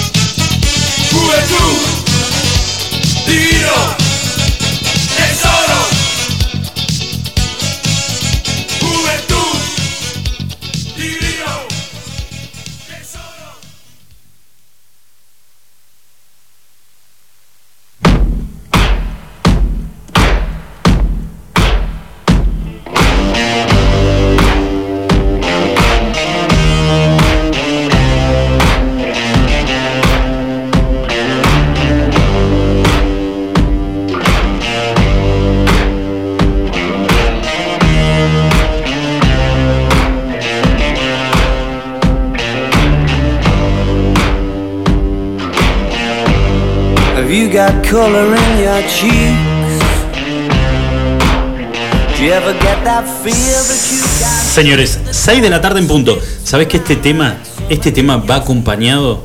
A ver, ¿qué tema? Escucha, escucha. Arctic. No Hace-. Decime con qué, con qué acompañás este tema. ¿Qué es lo primero que se te viene a la cabeza? ¿A mí? Sí. Un gin tonic. Bien, sí. ¿Cómo que no? ¿No? O, o era, iba por otro lado. No, la no, no, pregunta? no, no, no, va por ese lado. ¿Le querés meter algo más picante? Méteselo, No, es que se no. pudra todo. Que no cierren la para radio. arrancar está bien, ¿no? Que no cierren la radio, no me interesa nada. O por ejemplo, yo te digo, me metes un, un- uno del chaqueño y a mí se me viene un picado fino con un queso. ¿Sabes que sí? Sácame la mano del costado, no, no, no le entro ni en pepe. Un vino con soda, eh, va por ese lado. Arctic es. ¿El chaqueño habrá zafado porque tomaba manaos? La verdad que no tengo ni idea. Viste que lo agarró el COVID, pero. Yo hoy lo que vi es la salida a la venta de una damajuana de 5 coronavirus. Ah, es muy buena. O sea, a ver, si este país no se funde es porque por el ingenio. No, no puede ser. Coronavirus, no te lo toco, pero no, no se lo echo ni para prender el fuego. eh. No, tal cual. Debe ser. Te quema entero. Ay, mi vida. Un traguito de eso y las tripitas echando humo. ¿Cómo era que se.? Escúchame. Habían, hubieron dos vinos que te acordás que fueron prohibidos porque causaron una intoxicación masiva. Mancero y Soy Cuyano. ¿Te acordás de ese vino? Soy sí, pero. Que venía con alcohol. eh, Con un alcohol. Ah, para que no me puedo acordar cómo era. Bueno, le echaban, papi, de la botellita le echaban alcohol, ¿eh? Y que sea lo que Dios quiera. Lo diluían. Mi vida, era como para ponerle un Agua- poquito. Agua con colorante y le tiraban. Mancero y soy cuyano. Acordate de esos dos vinitos. Bueno, pero este es coronavirus. Desaparecieron. Eh, bueno, estábamos hablando antes de, de irnos a, a la pausa de la posibilidad de charlar con, con el Papá Noel de Río Gallegos, que es alguien que viene trabajando. En realidad, eh, Me mandaron un mensaje recién, me dijeron, che, a Papá Noel no le llegó el WhatsApp, ¿eh? así que me parece que te equivocaste donde lo mandaste, me dijeron.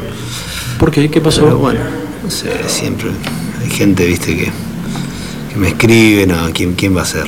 ¿Qui- qui- ¿Quién, quién otro puede ser que me escriba diciendo una, una, una un cosa así? un besito grande para. Y estamos esperando a Papá Noel, Griselda. Lo vamos a esperar el 24 de la noche, ¿eh? Que no se olvide Papá Noel de nosotros. Está esperando Un besito- un año, no la veo ya. Un besito grande para Griselda. Eh, Vos sabés que me parece que el- la, en realidad es- se acrecentó mucho más con el tema de la pandemia. eh, actitudes solidarias por parte de, de- de distintos vecinos de la ciudad a los que se le fueron de alguna manera eh, sumando otros vecinos, tratando de, en- con distintas actividades, darle una mano a, a familias de, de Río Gallegos que, como en distintas partes del, del país, la están pasando pésimamente mal y que todo, todo se agravó por motivo de, de esta pandemia y de esta recesión económica. Horacio es un vecino, es un amigo primero que nada, y es vecino de acá de la ciudad, y se pone al hombro una campaña desde hace ya varios años. Le vamos a dar las buenas tardes. Horacito, ¿cómo estás? Julito y Lucho, te saludamos. ¿Cómo andás? Hola Julio y Lucho, buenas tardes, ¿cómo andan? Gracias por llamarme. No, por favor. Escúchame, Horacito, ¿hace cuánto arrancaste con esto de, de, de la campaña del 24 a la noche, navideña? Y bueno, este va a ser el sexto año. Sexto año de Papá Noel. Sexto año. Y, nosotros cuando hacíamos la presentación recién, eh, yo decía de que, nada, es, es una actividad que fue, que se, se va convirtiendo ya en tradicional y que gracias a Dios eh, suma voluntades año a año, gente que se, que se acerca para, para acompañarte a vos con, con esta campaña. Sí, sí, Lucho, eso es realmente verdad.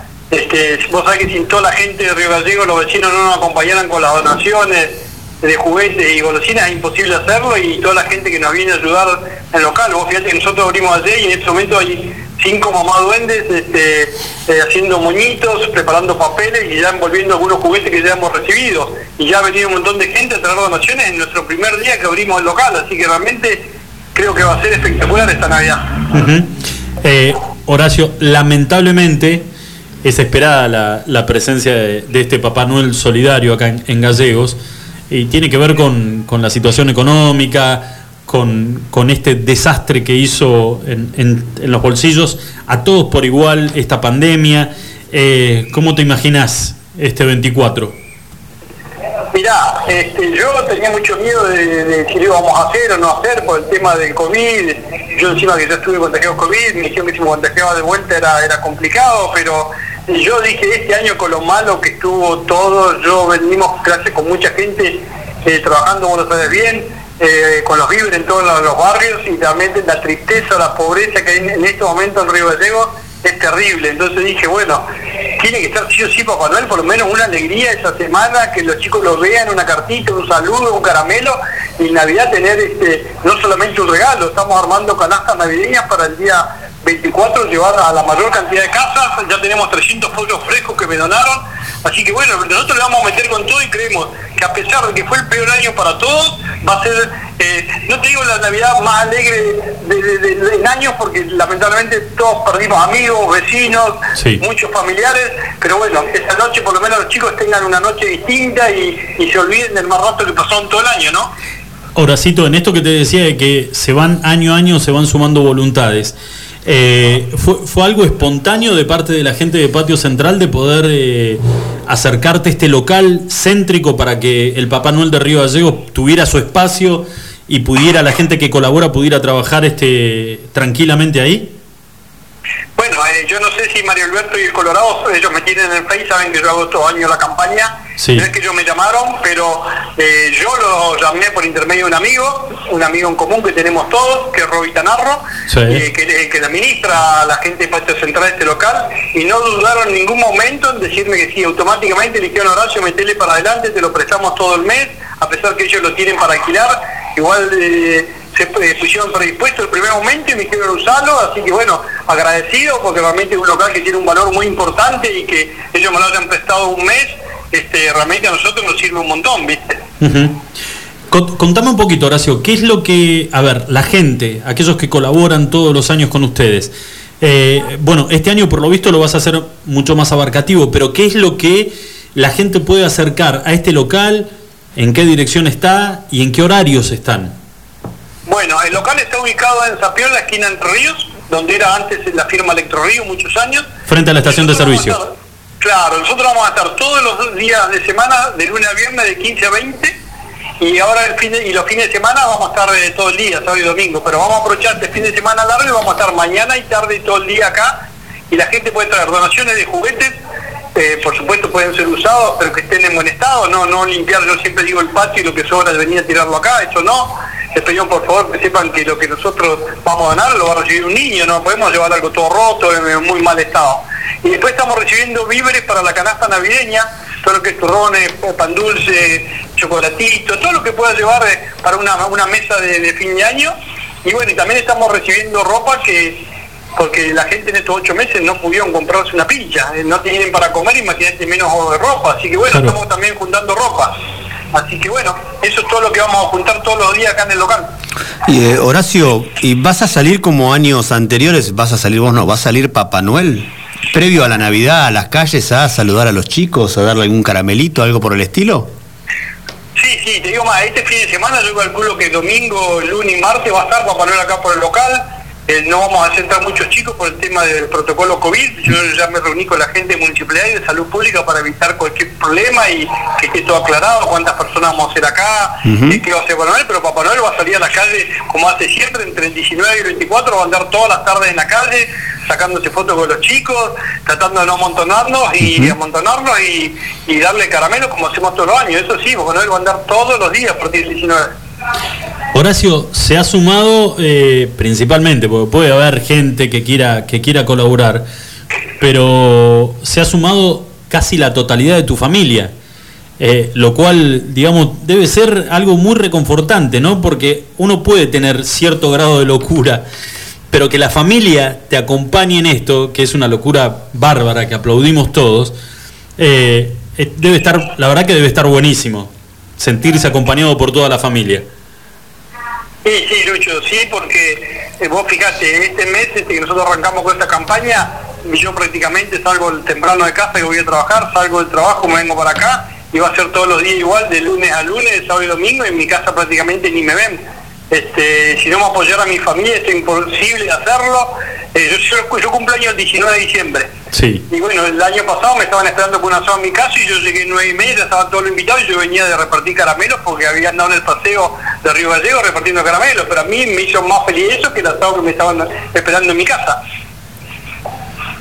Bien, está buenísimo, pero la, la, la- la verdad que nosotros hemos visto cómo, cómo fue mutando toda esta campaña a lo largo de todos estos años y, nos da mucho placer de que, a ver, Estaría buenísimo que Papá Noel solamente tuviera que salir a repartir caramelos y sacarse foto con los chicos.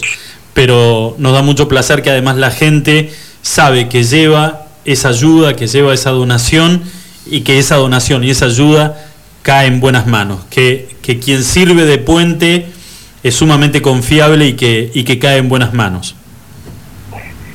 Sí, nosotros siempre decimos que por ahí nosotros demoramos más de, para llegar a una casa, a otra, pero porque lo hacemos personalmente y con nuestros vehículos particulares y tenemos un solo auto y por ahí algunos, dos de amigos, pero bueno, cuesta más, pero nosotros llegamos realmente a la casa que lo necesite, no, no es que vamos tirando las bolsas por cualquier lado, no, nosotros nos entregamos manos, charlamos con la gente, visitamos a la gente, ya sabemos en qué casa la están pasando peor, cuántos chicos hay, si el papá tiene trabajo, si la mamá no, si hay alguno enfermo. Eso ya en estos ocho meses de pandemia lo tenemos totalmente claro. Hoy mi hija viene recién con su organización de una mano del corazón, de una reunión en el barrio Madre de la Lucha, el asentamiento, donde estamos programando con toda la, la gente que tenemos referente en los barrios para ver si no Papá Noel no puede salir por el tema del COVID, ir casa por casa como hacemos siempre, ver cómo hacemos con cada referente para entregar en, en tantos barrios tanta cantidad de juguetes y los pueden retirar los padres. Seguro. Eh, Horacio, el- el- ustedes que tienen también la posibilidad de, de hacer este trabajo de campo en, en los barrios, ¿se siente mucho más la necesidad, la pobreza eh, que años anteriores? Sí, lamentablemente sí. Lamentablemente ya venía el año pasado complicado y esto de la pandemia mortal. La- Las cosas que vivimos este año, estos ocho meses de pandemia en los barrios, no lo habíamos visto nunca. Este, y a pesar que anda mucha gente haciendo lo mismo que nosotros, un montón de gente y de familias, más el, más el Estado que también seguramente aporta, pero bueno, es tanta, tanta la gente que se queda sin trabajo, que, que, que- que está encerrada, que, que han perdido los trabajos, que, que es terrible. ¿eh? A nosotros no nos para de sonar el celular a las 10 de la noche, sí, a las 8 de la mañana pidiendo víveres, todo el tiempo. La verdad que golpea y fuerte y, es un fin de año muy pero muy complicado para muchísimas, muchísimas familias, no solamente en Santa Cruz, sino en todo el país. Horacito, repetinos por favor la dirección, los días y los horarios en que, en que van a estar recibiendo las donaciones de la gente. Bueno, el, domicilio es eh, la esquina Entre Ríos, el local que está frente a la estación de servicio, donde había antes Electro Río. Vamos a estar de lunes a viernes de 10 a 10 a 20, eh, no, perdón, de 15 a 20 y sábado y domingo vamos a estar todo el día, igual que los feriados. Igual te quería, te quería comentar que Papá Noel va, va a poner un WhatsApp en estos días Muy bien. donde los chicos van a poder hacer una videollamada y hablar con Papá Noel. Contarle qué, de cómo están, qué, qué es lo que van a pedir, o cómo va a hacer esto, el otro, porque bueno, como no seguramente no pueden todos venir a traer la cartita al local, eh, Papá Noel los va a llamar eh, uno por uno a tratar de poder cumplir con la mayor cantidad de chicos. Mira vos, eso me hace acordar a, una, a la campaña que hizo una, una gaseosa muy, muy, muy, muy conocida mundialmente, ¿no? Claro, sí, algo parecido, sí. Muy Se bien. a mi hija, a mi hija se le ocurrió. Pero excelente idea. Te mandamos, Horacio, un abrazo muy pero muy grande y un cariño muy afectuoso a toda la gente que colabora con ustedes ahí en el, en el local. No, gracias a ustedes por llamarnos, Lucho. Ahora va a ser extensivo acá a los chicos que están acá trabajando, la- las mamás que están, están ayudando. Y bueno, de- solamente decir a los vecinos que tenemos que entre todos un poquitito de esfuerzo. Yo sé que este año fue malo para todos, todos, todos, pero tenemos que tratar de que la gente este- esta Navidad sea un poquito diferente. Y bueno, yo creo que con un poquito de cada uno eh, lo vamos a lograr, porque el Río Gallego es muy, muy solidaria. Seguro que sí. Abrazo grande, Horacio. Chao chicos, abrazo, gracias por llamarme. Hasta luego. Bueno, eh, está muy bueno esto, ¿eh? Van a poder anotarse, los chicos se van a poder inscribir y dejando un WhatsApp van a poder tener la posibilidad de que Papá Noel les meta una videollamadito. Hay que ver si... No, yo espero que Papá Noel no... No, se- no, que no sea tan laucho y pida cobro revertido, no. ¿No? ¿Existe todavía eso? ¿Ah? ¿Existe?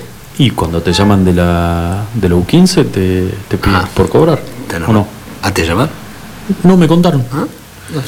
Señores, 15 minutitos, pasadas las 6 de la tarde, hacemos una pequeña pausa, ¿te parece? Chiquita, ¿eh? Ay, pero mira, meteme otra vez lo de Artie Monkey. Si lo tenés, me voy a sacar un gin tonic. Nada que ver un santagueño tomando gin tonic, ¿no? Ah, ¿por qué no? No discrimines. qué feo. No, no discrimino. están No, llamando no. a la gente de. No, boludo, no, no, no, no, que no llame nada.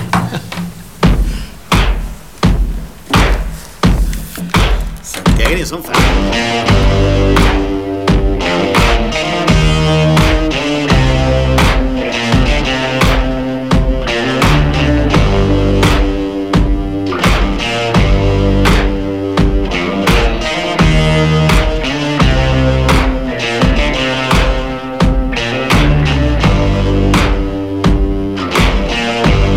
Have you got color in your cheeks? Do you ever get that feel that you can't shift the tide that sticks around like summits in your teeth? Are there some aces up your sleeve? Have you no idea that you're in deep? I dreamt about you nearly every night this week.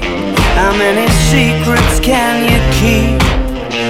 Cause there's this tune I found that makes me think of you somehow And I play it on repeat Until I fall asleep Spilling drinks on my settee. Do I wanna know If this feeling flows both ways? Sad to see you go. Sorta hoping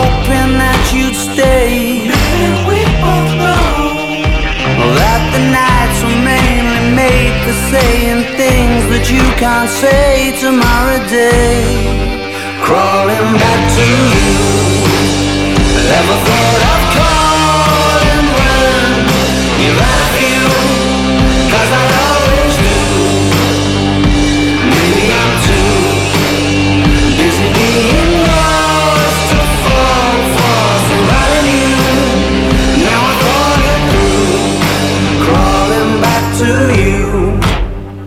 have you got the goods?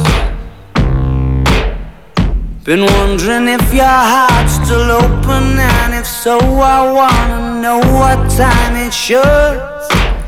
Simmer down and poker up. I'm sorry to interrupt, it's just I'm constantly on the cusp. I've tried and to kiss you. But I don't know if you the same as I do. But we could be together if you wanted to. I wanna know if this feeling flows both ways. Sad to see you go. Was sorta hoping that you'd stay. Didn't we both know that the nights were mainly day? Buffalo Burgers. La hamburguesa evolucionó y está en la Patagonia. Descubrinos en Carrefour. Más carne, más cheddar, más panceta. El medallón más grande. Una variedad increíble de novillo de 180 gramos, cordero 150 gramos y pollo crujiente. Haz tu pedido desde tu celular en nuestra tienda online www.buffaloburgers.com.ar Buffalo Carrefour. Atendemos por WhatsApp 2966 47 96 49. Buffalo Burgers, la auténtica hamburguesa de la Patagonia. Llegás a Minimarket y lo único que te acordás es que te pidieron algo que empieza con C. Lleva un vino Cabernet, una Cunnington, carne de calidad, helado Fredo de chocolate, una barrita de cereal Habana. ¿Y una cebolla? ¿Era eso? Espero no equivocarme. Tenemos eso que necesitas y más. Te esperamos en Moyano 158. Seguinos en Facebook e Instagram. Recordá los recomendados del mes en www.minimarket.press. Minimarket, compras rápidas. Tu instinto de buen gusto, estilo y glamour te lleva a Madonna Santa. Ropa y accesorios de primeras marcas, moda y colecciones de temporada. Vestí según tu personalidad. Madonna Santa, Avenida Kirchner 865. Búscanos en Facebook e Instagram.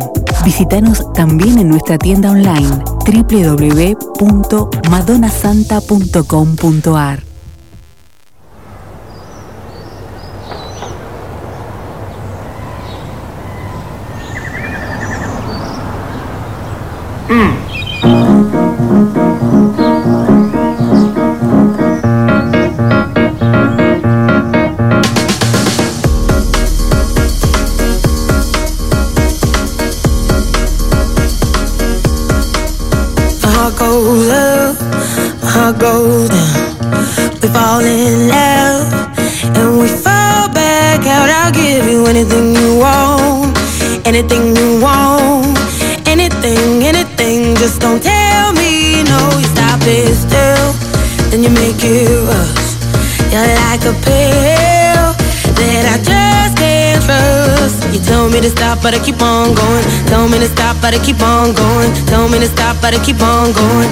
on, keep on, keep on. Don't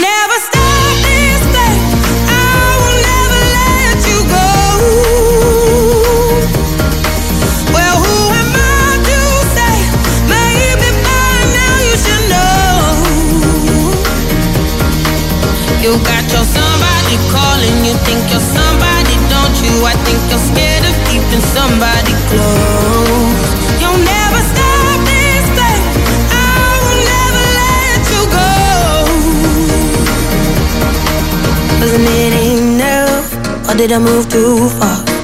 It's all too much. I think I must be mad to give you everything I had, everything I had, everything, everything, but it still went bad. Tell me to stop, but I keep on going. Tell me to stop, but I keep on going. Tell me to stop, but I keep on going. Keep on, keep on, keep on. You'll never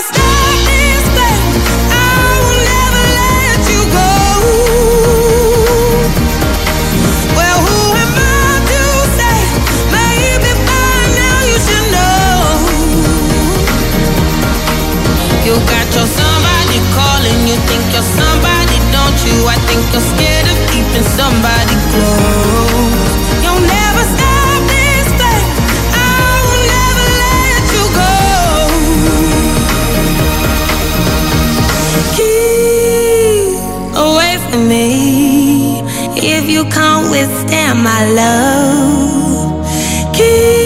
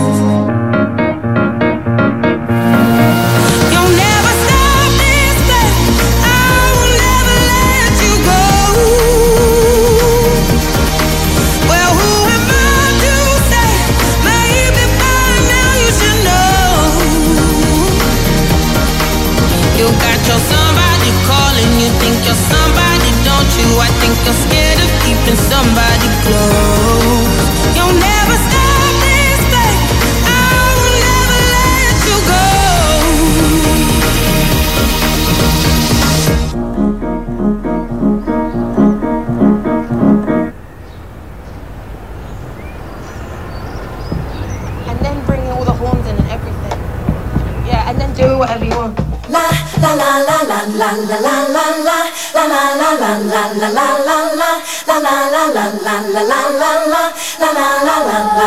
la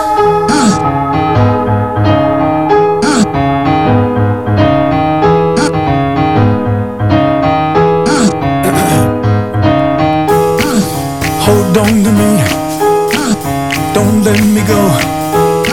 Who cares what they see? Who cares what they know?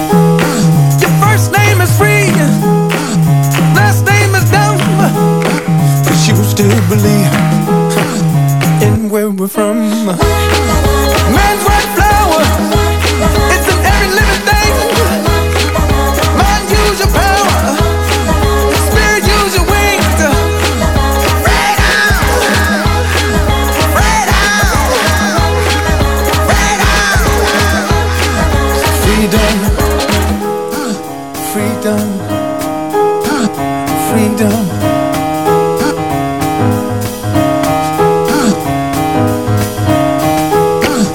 hold on to me.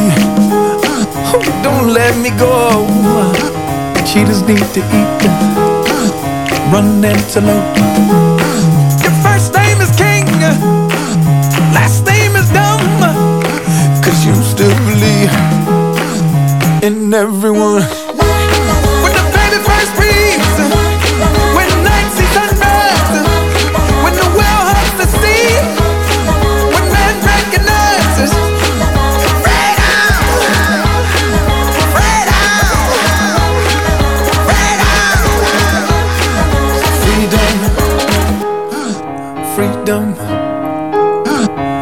then.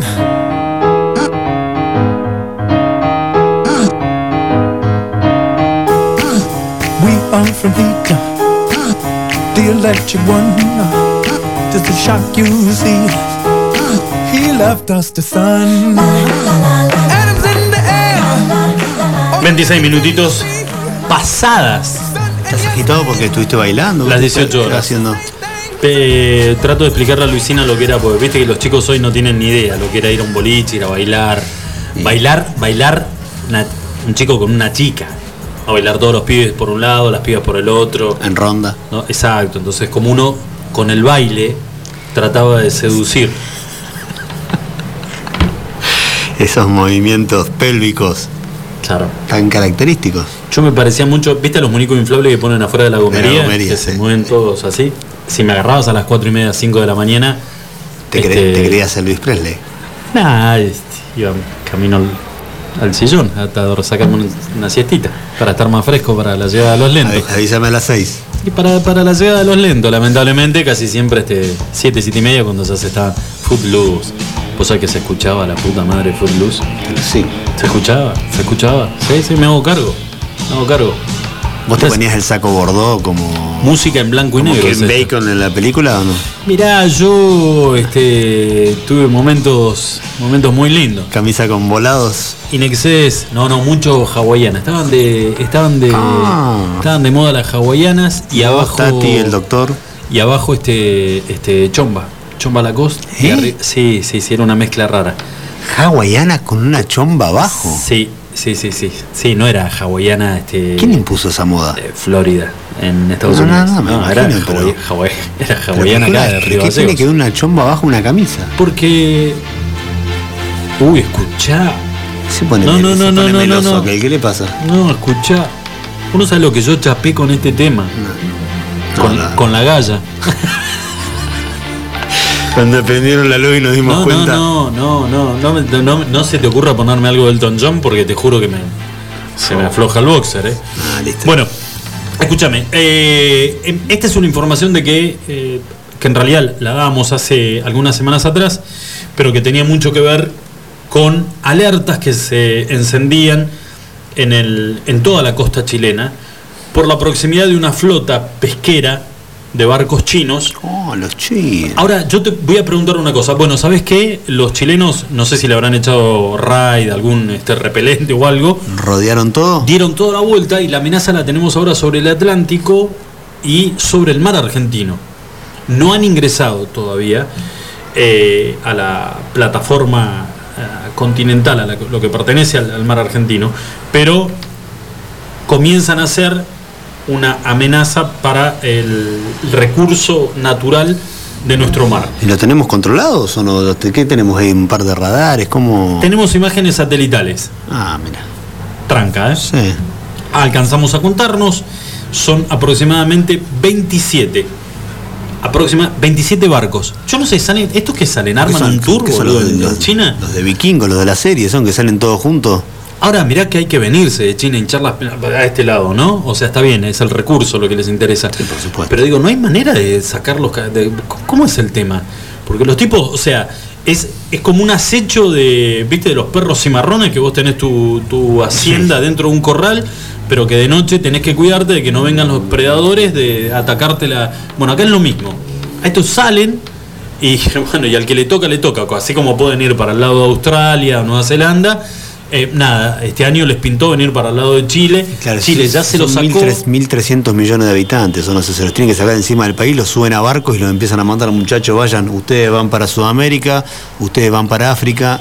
Ahora te voy redondeando un poquito la información. A ver. ¿Cómo nos enteramos? ¿Cómo nos enteramos? Yo te pregunto, mejor te lo hago así, vamos a hacerlo un poquito más didáctico. Yo te pregunto, ¿cómo nos pudimos enterar de que comienzan a ser ya una este, amenaza para el recurso natural argentino eh, y que están en proximidad de nuestro mar estos 27, 30 buques pesqueros poteros, que no son lanchitas de mía que tiran una red. No, eh. me imagino. Son poteros. No son como el de Forrest Gump tampoco. No, no, no, no, olvídate. ¿Cómo nos enteramos? Bah, Supongo que por nuestro Ministerio de Defensa. Mm, ¿No? Error. Eh, algún país limítrofe que nos avisó. Estás en lo cierto. La Armada de Chile. La Armada de Chile informó que varios buques ilegales cruzaron el estrecho de Magallanes y las autoridades argentinas ya aseguran que están fondeados fuera de los límites. Están ahí como al acecho. O sea, ellos los ven cruzar el estrecho de Magallanes y nosotros no. Aparentemente no, no estamos, estamos Tenían empañados los, Estamos cortos de larga los, vista. los telescopios justo. Estamos cortos de larga vista, no parece que se lo habían prestado a, a- a alguien y el que tenía que estar este, haciendo avistaje sobre el estrecho de Magallanes no, no los vio pasar. Claro. O estaban escondidos, apagaron todas las luces, pasaron de noche y el maestro no se dio cuenta. No se dio cuenta. Y la Armada de Chile, que se ve que tiene radares, sonares y toda la demás, y posicionamiento satelital y todo, dijo, che muchachos, acaban de pasar, van para allá, eh, les avisamos. Después no digan que nosotros no les colaboramos con aviso ustedes". por las dudas. Bueno, ¿cuál es el tema? Si bien estos 27, 30 barcos están fondeados fuera de los límites, o sea que son una amenaza pero todavía no cometieron ningún tipo de ilícito dentro de nuestro mar, las autoridades argentinas saben que hay otros que se aproximan de todas las latitudes para ir en busca del saqueo del calamar. Esta es la época de la pesca del calamar. Y se vienen a llevar todo de acá. Exactamente. Ahora digo yo, la, De eh, todas hablando. las latitudes. Sí, sí, sí. O sea que te- por todos lados. Es como que estuviera minado de estos buques que son este, pesqueros ilegales. Vienen sin ningún tipo de autorización, sin ningún tipo de permiso.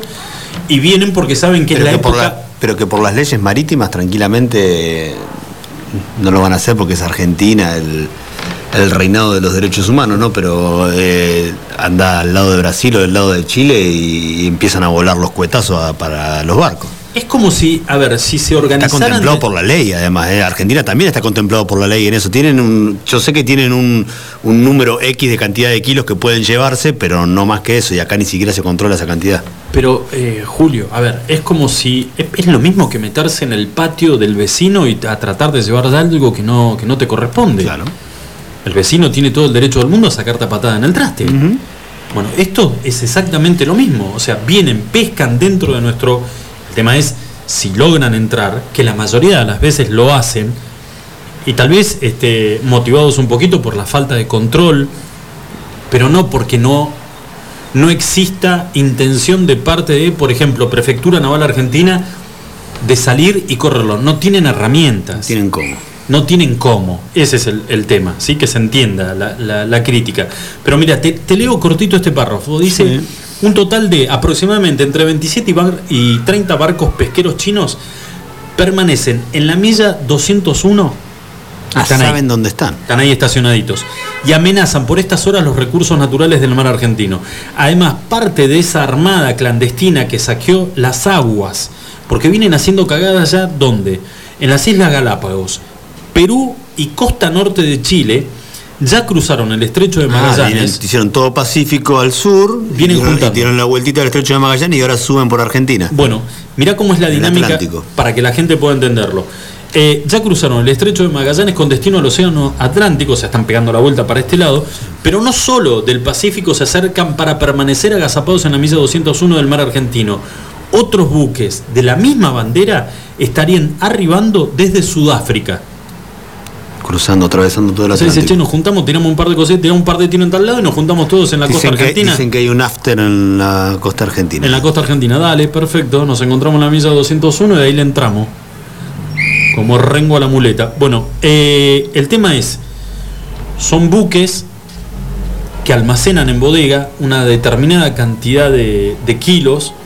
Sí, tiene que ser grande, porque si vienen juntando de Galápagos, de Perú, de Chile y siguen dando la vuelta, Y que estos, estos barcos son de, digamos, de una, ¿cómo decirlo? Son, no son grandes, son de una dimensión mediana que les da la posibilidad de pescar y en caso de ser detectado por barcos o patrullas, saben igual de todas maneras dónde se están metiendo, tener la posibilidad de maniobra mucho más rápida para escabullirse. y salir Es del como, área es como si fuera un motochorro, decís vos, por así decirlo. Tal cual. Una vez que las bodegas están llenas de esos barcos de hay barcos que son los factorías que están fondeados fuera del área de, de peligro, hacen el traspaso de la, de la carga y una vez que esos barcos están llenos, parten esos rumbo a China. ¿Entendés? Estos son como los que salen a chorear. Pero van y hay un depósito que está flotando en el agua y todo lo que se roba va a la bodega de, esa- de ese depósito. O sea, lo tienen recontra aceitado el mecanismo. Lo loco es que nadie, o sea, que no se junten, a ver, quienes son países damnificados de, de cada vez que, no es la primera vez que lo hacen, claro.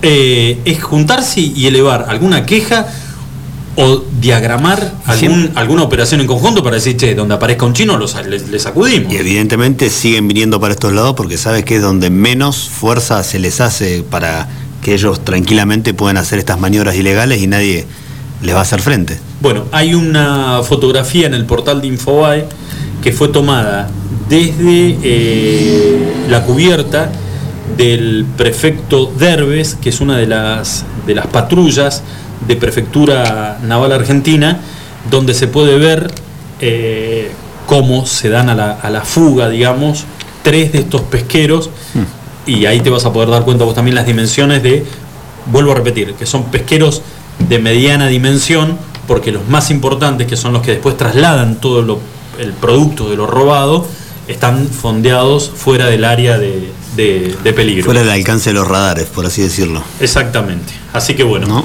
eh, la visita de los chinos, este, que la verdad que se podrían quedar en el mote después de la cagada que se mandaron con el tema del coronavirus, este, la verdad que podrían aflojar un poquito, ¿no? No escarmientan más. Una locura. Bueno, eh, la verdad que esta pandemia ha dejado un montón de cosas. El cambio de actitud por ahí de, de, de conducta por parte de, algunos amigos. Tengo un amigo, Luquitas Barría, que acaba, acaba de publicar este en Face, recién hace un ratito, si alguien este, lo puede asesorar con el tema de hidroponía. Ah, mira. ¿Qué quiere? ¿Lechuga? ¿Tomate? ¿Qué va? Tan. Vos sabés que era. Yo, al- yo lo conocí a Luquitas cuando trabajábamos en, en gobierno. Luquitas. Luquitas comía el salamín con, con cuero. Era áspero. ¿Viste que todos le sacan el cuero al salamín? ¿Pero el que viene con blanco también? Exacto. Que viene con. No, no, con se lo comía todo y te miraba. Te miraba fijo, como diciendo. Fíjate si se me cae una lágrima. ¿Eh? Te lo juro. Y el, el- y el día que acompañaba el salamín con cuero con un pedazo de pan, la mayor parte de las veces era pan que quedaba olvidado en algún este en algún mueble de archivo, el pan con hongo. Y se lo comía igual. O el Piti Álvarez. Se lo comía igual. Y hoy está, mirá lo que lo cambió la pandemia. ¿eh? Hoy está pidiendo a alguien que lo asesore sobre hidroponía. ¿Explica el por qué o que tiene curiosidad nomás? No, han salido algunos amigos a pedirle explicaciones en, en- en el posteo y se llamó a silencio. Sabe que, que bueno, no Yo está tengo un par de todavía, amigos acá que hacen hidroponía, pero bueno. se ve que no está preparado todavía para, para dar la noticia. Pero bueno, otro más, lo estaremos esperando, así como el, el Tejo contó y, y la verdad que nos pusimos tan contentos de que haya salido del closet. Estaría buenísimo de Luquitas también este lo comunique, la verdad que El Tejo que está haciendo jamón crudo, que podría traer para que degustemos cuando lo tenga listo. Está buscando ayuda por ahí, gente que lo, que lo asesore. Después que contamos que había salido del closet, no creo que nos traiga jamón crudo. No, nunca salió a negar lo de la musculosa roja, igual quiero decirlo. Ay, Dios. Bueno, señores, 40 minutitos pasadas las 6 de la tarde. Nos acercamos ya al final del programa del día de hoy. Además, este fin de semana largo. Vamos a hacer una pequeña pausa y ver si nos podemos comunicar con el papá de Benicio, este chiquito de Río Gallegos, un añito y medio. Está en lista de espera, prioridad nacional. Tiene, eh, está esperando el trasplante, un trasplante hepático. Y además, este, nada, los amigos de la familia están de alguna manera pidiendo si los vecinos de la ciudad pueden colaborar con ellos, porque el hecho de estar en Buenos Aires tiene además de la carga del, de la- emocional de la espera de que ese, ese hígado llegue a, a Benicio, que es tan chiquitito de un año y medio, también este, económicamente no están en un buen momento y ver de qué manera podemos colaborar todos, aunque sea mínimamente, ¿eh? con Sí, 20, señor. 30, 50 pesos, lo que puedan, eh, podamos ayudar a esa familia. Así que después de la pausa veamos si podemos cerrar charlando con el papá de Benicio unos minutitos. Iguan. Escuchanos online iguanradio.com.ar Somos santacruceños y ahora entre todos nos tenemos que ayudar. Desde Banco Santa Cruz te ofrecemos préstamos personales de hasta 500 mil pesos para devolver en hasta cuatro años, con acreditación inmediata. Pedilo por Home Banking, desde la app BSC Móvil o en cajeros automáticos. Estamos acá para vos hoy más que nunca. Banco Santa Cruz. Sujeto a normativa interna vigente y calificación crediticia del solicitante. Para más información ingresa en www.bancosantacruz.com. Laboratorios Prexa. Excelencia al servicio de tu salud. Análisis clínicos en modernas instalaciones y con equipamiento de última tecnología. Conoce nuestras sucursales en www.laboratorioprexa.com. Para más información, seguinos en Face e Instagram. Laboratorios Prexa. Excelencia al servicio de tu salud. ¿Qué hace vieja? Hola, soy Mario. El Tablón, un restaurante bien argento. Especialidades a la parrilla y los mejores platos. Pone la mesa y te llevamos la comida a tu casa. Abrimos todos los días. Haz tu pedido por WhatsApp al 02966 15 63 76 03. Sarmiento 237. El Tablón, un restaurante bien argento. Buffalo Burgers. La hamburguesa evolucionó y está en la Patagonia. Descubrinos en Carrefour. Más carne, más cheddar, más panceta. El medallón más grande. Una variedad increíble de novillo de 180 gramos, cordero 150 gramos y pollo crujiente. Haz tu pedido desde tu celular en nuestra tienda online www.buffaloburgers.com.ar Buffalo Carrefour. Atendemos por WhatsApp 2966 47 96 49. Buffalo Burgers, la auténtica hamburguesa de la Patagonia. Autofarma, Centro de Bienestar. Te esperamos en nuestra red de farmacias. Un centro de productos de salud, perfumería y belleza, con un autoservicio asistido. En Autofarma encontrarás las marcas más prestigiosas y los mejores laboratorios. Búscanos en Facebook www.autofarma.net. Well, I hope that you've been having the time of your life. Just remember, you gotta always think twice.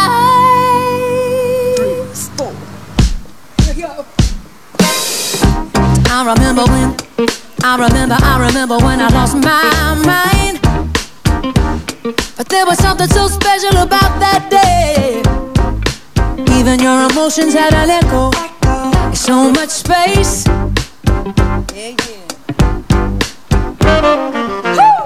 And when you're out there without a care, yeah, I was out of touch. But it wasn't because I didn't know. No, I just knew too much.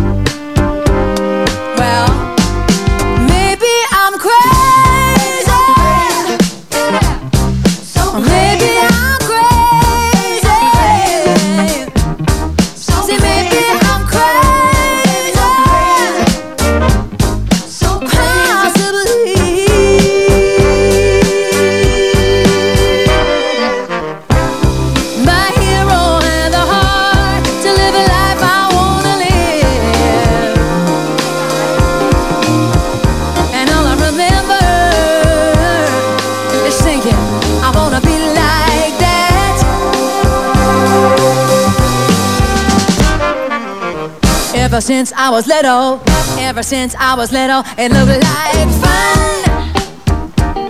There's no coincidence I come. There's no coincidences. I'm gonna die when I'm done.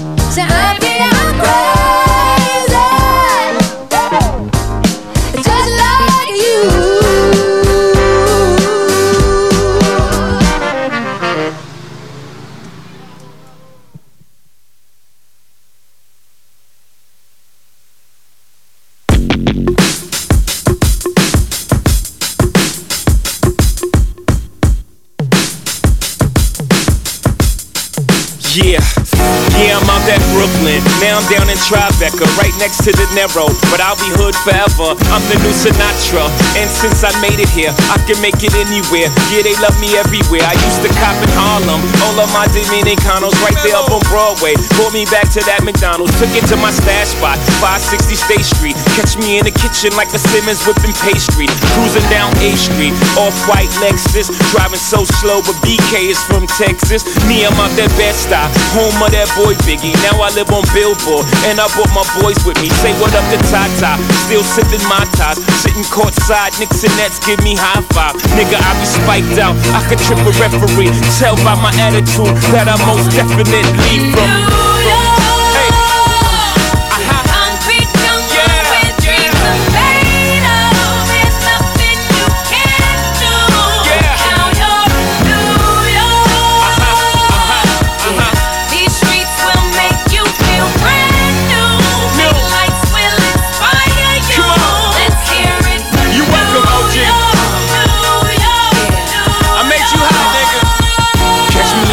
With OG at a Yankee game. Shit, I made the Yankee hat more famous than a Yankee can. You should know I bleed blue, but I ain't a crypto. But I got a gang of niggas walking with my click though. Welcome to the melting pot. Corners where we selling rock. Africa been by the shit. Home of the hip hop. Yellow cap, gypsy cap, dollar cap, holla back. For foreigners, it ain't fair. They act like they forgot how to act. Eight million stories out there in the naked city. It's a pity half of y'all won't make it. Me, I got a plug special ed, I got it made. If Jesus paying LeBron, I'm Wade. Three dice three card.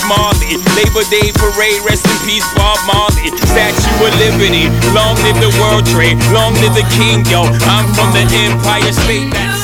Muy bien, 47 minutitos, pasada las 6 de la tarde. Les decíamos antes de ir a la pausa, es eh, una noticia que hoy está en todos los portales locales y tiene que ver con la situación de un bebito de la ciudad de Río Gallegos, de Benicio, un año y medio, que está esperando en la ciudad de Buenos Aires eh, un trasplante hepático. Lamentablemente es eh, cada hora que pasa es primordial de que ese órgano aparezca y estamos en comunicación telefónica con, con el papá, con Franco. Con, con Franco. Franco, ¿cómo te va? Julito y, y Lucho te saludan. ¿Cómo estás? Hola, un saludo para todos. Bueno, ¿Qué tal? ¿Cómo les va? Bien, preguntarte cómo estás es una, obviamente es una formalidad. Contanos, Sí, hoy, hoy fue un día un día difícil. Hoy dimos, nos dieron el parte, ¿viste? Y Ujú. nos, con- nos contaron cómo está la situación, que ya no, no se puede esperar, ¿viste? Tiene que llegar, es para ser mejor, ¿viste? Eh, porque todas las toxinas que, le, que su cuerpo no está pudiendo de- despedir, ¿viste? Se está yendo la sangre, ¿viste? Eh, y la, la más peligrosa es el amonio. Eh, una toxina muy fea, ¿viste? La, la están tratando, la están tratando, ya está con diálisis, con transfusión de plasma, ¿viste? Eh, pero pasa que hoy nos dijeron que se fue muy alta, muy alta. Habíamos entrado con 220 más o menos, ¿viste? Y hoy estaba en 300, era como un montón, un montón. Franco, vos sabés que nosotros no eh, habíamos leído, pero la verdad que uno siempre tiene mucho, no sé si es pudor, pero por lo menos te- te- tener mucho cuidado de preguntarle a un papá cuál es la situación de, de su hijo y sabíamos que, que la situación hoy de Benicio era, lamentablemente, era muy crítica. Bueno, no, no escuché, no escuché. Que te decíamos que lamentablemente cuando presentábamos la, la noticia sabíamos que, que la situación de, de Benicio se había complicado en las últimas horas, pero vos, vos nos, est- nos estás confirmando que es, que es crítica. Es crítico, sí, o sea, eh, todo por, es- por esa toxina que, que lo que puede hacer es que tenga contracciones la él si llega si llega a aparecer el ángel el ángel donante eh, puede hacer contracciones y hasta, hasta hacer que no se pueda hacer el trasplante viste Claro. Eh, puede puede tener problemas viste él está estable viste está estable hasta ahora está re bien, o sea, está bien en el sentido de que se puede hacer, se puede realizar, eh, pero nada, todo puede ir cambiando hoy en día ahora, ¿entendés? En horas puede cambiar todo. ¿Ustedes pueden estar con él? ¿Los dejan estar ustedes con él o no? Sí, sí, podemos estar a uno, eh, acá en, la- en el hospital italiano, ¿viste? Eh, sí, estamos con él, eh, ahora no, lo, podíamos estimular, todos nos habían pedido, ¿viste? Pero ahora ya no, porque ¿viste? él es muy inquieto y a veces lo estimulamos de más y se quiere levantar y esto, ¿viste? Medio que jode y no lo tienen que sedar, si no, ¿viste? Así que preferí ¿viste? tenerlo ahí, mimito y hasta ahí. mm, Más que esto no podemos, algo muy feo, ¿viste? Franco, cu- eh, ¿qué hablaron con los médicos? ¿Cuáles son las probabilidades de que, de que aparezca el, el donante para, para Benicio? En, en un órgano... Y esto es muy, esto es muy relevante porque ponerle to- no depende solo de la urgencia, ¿viste? O sea, uno puede estar primero, puede estar segundo, tercero, Sí. y si llega un órgano y no es compatible, se puede ir, no sé, aunque no hay una escala tan tan hecha, ¿viste? Puede ir hasta cualquier persona. Claro, hasta donde... sí- Lo, lo que, lo que sí tiene a favor es que el hígado no es como otro tipo de órgano. Eso te quería, eso te quería preguntar con respecto a que, a que se trata de un hígado. Claro, eh, puede ser de un adulto, puede ser de un niño, se puede modificar, ¿viste?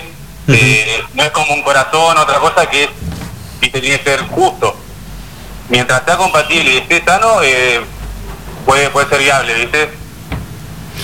Franco, y Benicio comenzó desde el Y, ah, y momento... otra, y, otra, y otra cosa que te digo es que nosotros, ¿viste? Tra- tratamos, le pedimos varias veces a los médicos de, ser nosotros, si es que se puede, el donante, ¿viste? Claro. pero también fue desactivada varias veces esa opción porque puede ser muy riesgoso para nosotros y, y tal vez no le funcione, así que preferible que sea un trasplante ca- cadavérico, ¿viste? Ujú. Ya vinieron del Incucay, aunque ya, o sea, ya de acá dijeron que era una emergencia nacional, pero vinieron ellos a constatar, ¿viste? Una formalidad, y bueno, ahora desde ante- de ayer ya está, ya está en la lista formalmente, ¿viste?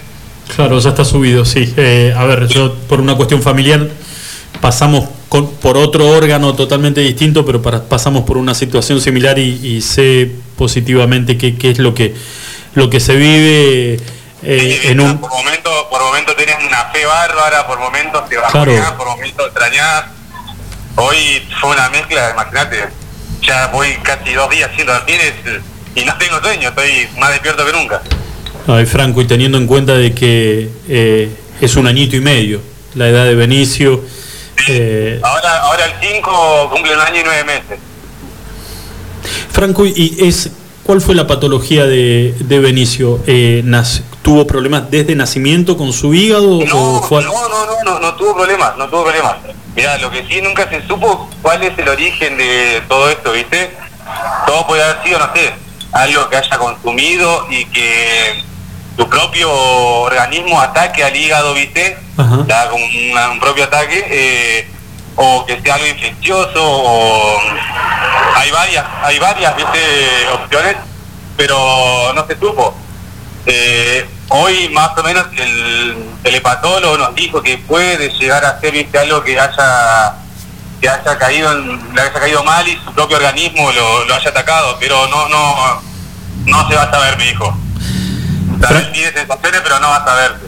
Hay de de 10 de 10 casos me dijo eh, cuatro no se saben, me dijo así. Franco, hay, hay muchísima gente acá en Gallegos que, que está rogando por, por la mejoría en el, en el cuadro de salud de Benicio, gente que ha sido trasplantada como, como Nadia, eh, y que se ha puesto al hombro una campaña con, todo lo que respecta al tema del trasplante, la donación de órganos. eh, pero más allá de, la, de esta cadena de oraciones entre los vecinos de, de Río Gallegos por Benicio, eh, sabemos también de que por ahí ustedes están necesitando una mano de, de- de los vecinos, de quien pueda colaborar con ustedes. Sí, han- me han ayudado desde amigos, amigos muy cercanos, no quiero nombrar porque hay un montón, después yo me voy a encargar de, de nombrarlos, o hasta gente que ni conozco. O sea, desde, desde- me han hablado, me dijeron, mirá, te ayudo con esto, ya sea con una donación o con un trabajo, lo que sea, con todo, sea, súper agradecido. Hay- además de eso, también por la discusión, sea, la discusión es, creo que hoy es importantísima, ¿viste? tiene que llegar a todos lados, eh, porque eh, lo que sí hoy hay, hay que entender que donar salva vidas y que los órganos no van al cielo. Totalmente de acuerdo. Eso es, eh, hoy en día es, es- es lo primordial. Ujú. Totalmente de acuerdo. Que me sigue llegando la, la ayuda de todo tipo, ¿viste? Hoy no la, no la llego a ver, no la mm, no, no llego a ver tantas cosas, veo eso así que en la discusión, viste que es lo importantísimo. Y lamentablemente cuando nos tocan casos de cerca nos damos cuenta de lo que realmente vale y lo, lo importante que es concientizar a la gente de que done órganos. Sí, un montón de gente igual de, de gallegos o de, de acá mismo o de parte del país que me ha hablado que ha tenido las mismas historias, ya sea de hígado u otro trasplante que le han dicho hasta cosas peores y eso hasta, viste, decir, uy, a mí me han dicho cosas horribles y a vos te tocó re feo y, y nada, viste, como que sí, bueno, estamos ahí, viste, nos vamos contando a veces que ni lo que la persona que ni conoces y le terminás contando hasta cómo te sentís, como si fuese un hermano, ¿entendés? Y, y él igual dice, no, no sabes qué, pasa esto, también también y nada. Son, viste, como enlaces que se van haciendo, Sí, seguro, en la, en la adversidad, en, en el dolor del momento. sí, que tal vez me va a pasar más adelante a- a- a- con, con otras personas, viste. Mira, seguramente una vez que Benicio se aparezca este órgano y Benicio esté recuperado, serán ustedes también los que se sumen a, a una lista interminable de gente que, que- que ha sido beneficiada con un trasplante y que van a tener la posibilidad de contar su experiencia personal para poder meterle en la cabecita a cada uno de los de nosotros, los que ya lo hemos pasado, obviamente que lo tenemos, pero aquellos que todavía no tomaron conciencia de esto que vos dijiste, de que los órganos no van al cielo, que sirven acá, que se tienen que quedar acá. Otra, otra cosa también quiero decir, eh, súper agradecido también a la atención del hospital italiano. Nunca vista, nunca vi algo así. O sea, de a cuatro personas en todo turno, siempre al tanto, que te dicen una cosa, que el otro, todos saben, todos saben, todos saben de todo y siempre están sabiendo. Y acompañando, conteniéndolos a ustedes. Siempre, siempre, en todo, en todo. Franquito, eh, te queremos agradecer por, por estos minutos de tu tiempo, mandarle un, un cariño enorme, enorme a Benicio y a, y a- a la mamá y a vos. Y, y nos va a dar un placer muy grande saber de que en las próximas horas este, vamos a estar pudiendo de- difundir de que el hígado llegó para Benicio y que el trasplante se va a llevar a cabo. Que el mundo te escuche. Que el mundo te Seguro escuche, que sí, tiene que ser la, la buena noticia de fin de año. Sí, de verdad que sí, que llegue el donante. Bueno, y ahí te vamos a estar molestando de nuevo, pero para ya compartir con alegría la noticia. ¿eh? Dale, dale, muchas gracias, eh. Franco, un abrazo enorme y lo que necesites, contá con el espacio de la radio. Abrazo enorme. Dale, muchas gracias a ustedes, siempre iguales, eh, siempre están ahí. Cari- cariño grande, hasta luego. Eh, a ver, pueden, pueden pasar, la verdad que te puede pasar de todo en la vida. Eh, que te pase algo con un hijo, en cualquier circunstancia, ¿eh? en cualquiera, ¿eh? Eh, pero saber de que, de que la vida de tu hijo depende de, de un acto de amor, porque, a ver, donar un órgano es, es un- eh, eh, en un momento de tanto dolor tomar la, la decisión de que tu familia tome la decisión de, de- de- donar eh, los órganos de esa persona que acaba de perder es un acto de amor infinito. Eh, pero para ese papá, para e- en este caso es, estamos hablando de un bebé de un año y nueve meses. Todavía no los cumplió, los va a cumplir ahora, dentro de unos días.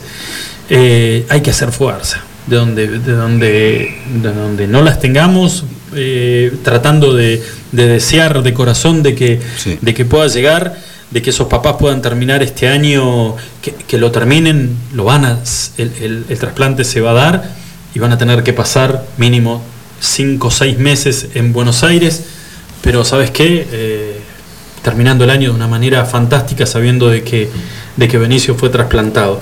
Eh, y aquellos que todavía en algún momento lo, lo- lo ponen en duda, no lo duden más. Los órganos adentro de un cajón no sirven. La persona que se fue lamentablemente nos dejó. Nos dejó. Solamente aquellos que tuvimos a un familiar directo. Yo en el caso de mi vieja. Mi vieja estuvo dos veces en, en un operativo por, por una, por una ablación de órganos. Mi mamá se hacía diálisis y mi mamá necesitaba los, los riñones. Eh, ojalá que nosotros, fue pobre vieja, siempre le decíamos, eh, es una enfermedad hereditaria, es lo que tenemos nosotros también con mi hermano, Lu también lo tiene, y yo siempre le decía a mi vieja gastándola, mirá que nos podrías haber dejado un campo en la cordillera con vaca, mirá lo que nos dejas de herencia, vieja, ay no seas boludo, no me digas, eso me hace sentir mal, ¿no? Nos reíamos un poco de la, de la situación, pero el... eh, vivir, mi mamá siempre, hasta el primer operativo de ablación de órganos, mi vieja era como que el Incucay era, sí, pero vos, vos crees que te van a llamar hasta que el día, un día sonó el teléfono, a las 3 de la mañana, y le dijeron, señor, usted está involucrada en un operativo, tiene que prepararse y tiene que viajar, tenés que estar impecable, impecable en el sentido de tenés que tener un 10 en el cuadro general de salud para poder subirte a un avión y poder viajar al lugar donde va a ser el trasplante. Y obviamente no vas vos solo, viajan las 10 primeras personas de esa lista, y de las cuales esas 10 empiezan a ser sometidas a distintos exámenes, van siendo descartados por H o por B, para que la gente lo sepa, aquel que está esperando un órgano que está en una lista de espera del Incucay no puede siquiera tener una caries. ¿Sabías eso, Julito? No, la verdad que no. Mi vieja tenía que ir cada dos meses al odontólogo para hacerse revisar y no tener una sola caries, entre otras cosas. Eh, pero eso a mi vieja, las dos veces en los operativos antes de que mi mamá muriera, eh, entró gente, ella fue descartada y entró gente que estaba detrás de ella en la lista. Ahora, lo que le sirvió a mi vieja, la primera vez dijimos, acá viene con un cuadro depresivo y no la podemos sacar nunca más. Haber estado en la puerta de un, de un operativo de trasplante y que le digan, no, usted no entra, dijimos, acá se nos viene. ¿Y sabes que fue todo lo contrario? Mi vieja se puso la camiseta del Incucay y creyó verdaderamente, porque pasás por distintas etapas, creyó verdaderamente que era posible. Después vino un segundo operativo, también la encontró ya más debilitada, mi mamá ya estaba más enferma y lamentablemente no pudo entrar, pero volvió siempre con, con eso de que el llamado del Incucay existe, pero solamente existe si hay órganos. Claro. ¿Entendés? Así que es una, es una, es, es un acto de amor, es una decisión difícil. Ojalá aparezca. Pero ojalá que aparezca, aparezca por el bien de Benicio. Bueno, Julito, buen fin de semana. Igualmente, para todos. ¿Eh? Ojalá que nos Di- disfruten estos días lindos que se vienen por Sí, delante. exactamente, portémonos bien, cuidémonos mucho y nos encontramos el miércoles. A partir de las 5 de la tarde como todos los días, ¿eh? Buen fin de semana para todos, chicos. Adri, querido, impecable, estás. No tenés los ojitos medio colorados. ¿Qué pasó? Y está con un alfajor de chocolate. No, yo lo veo raro ahí, ¿eh? Mm, Bueno, buen fin de para todos. Nos encontramos el miércoles. Chau, chau. Extreming. El programa que nos alegra la tarde. Lucho Motel, Julio Seguí. Extreming, segunda temporada. Igual. Lunes a viernes, 17 a 19 horas. Escúchanos online, iguanradio.com.ar.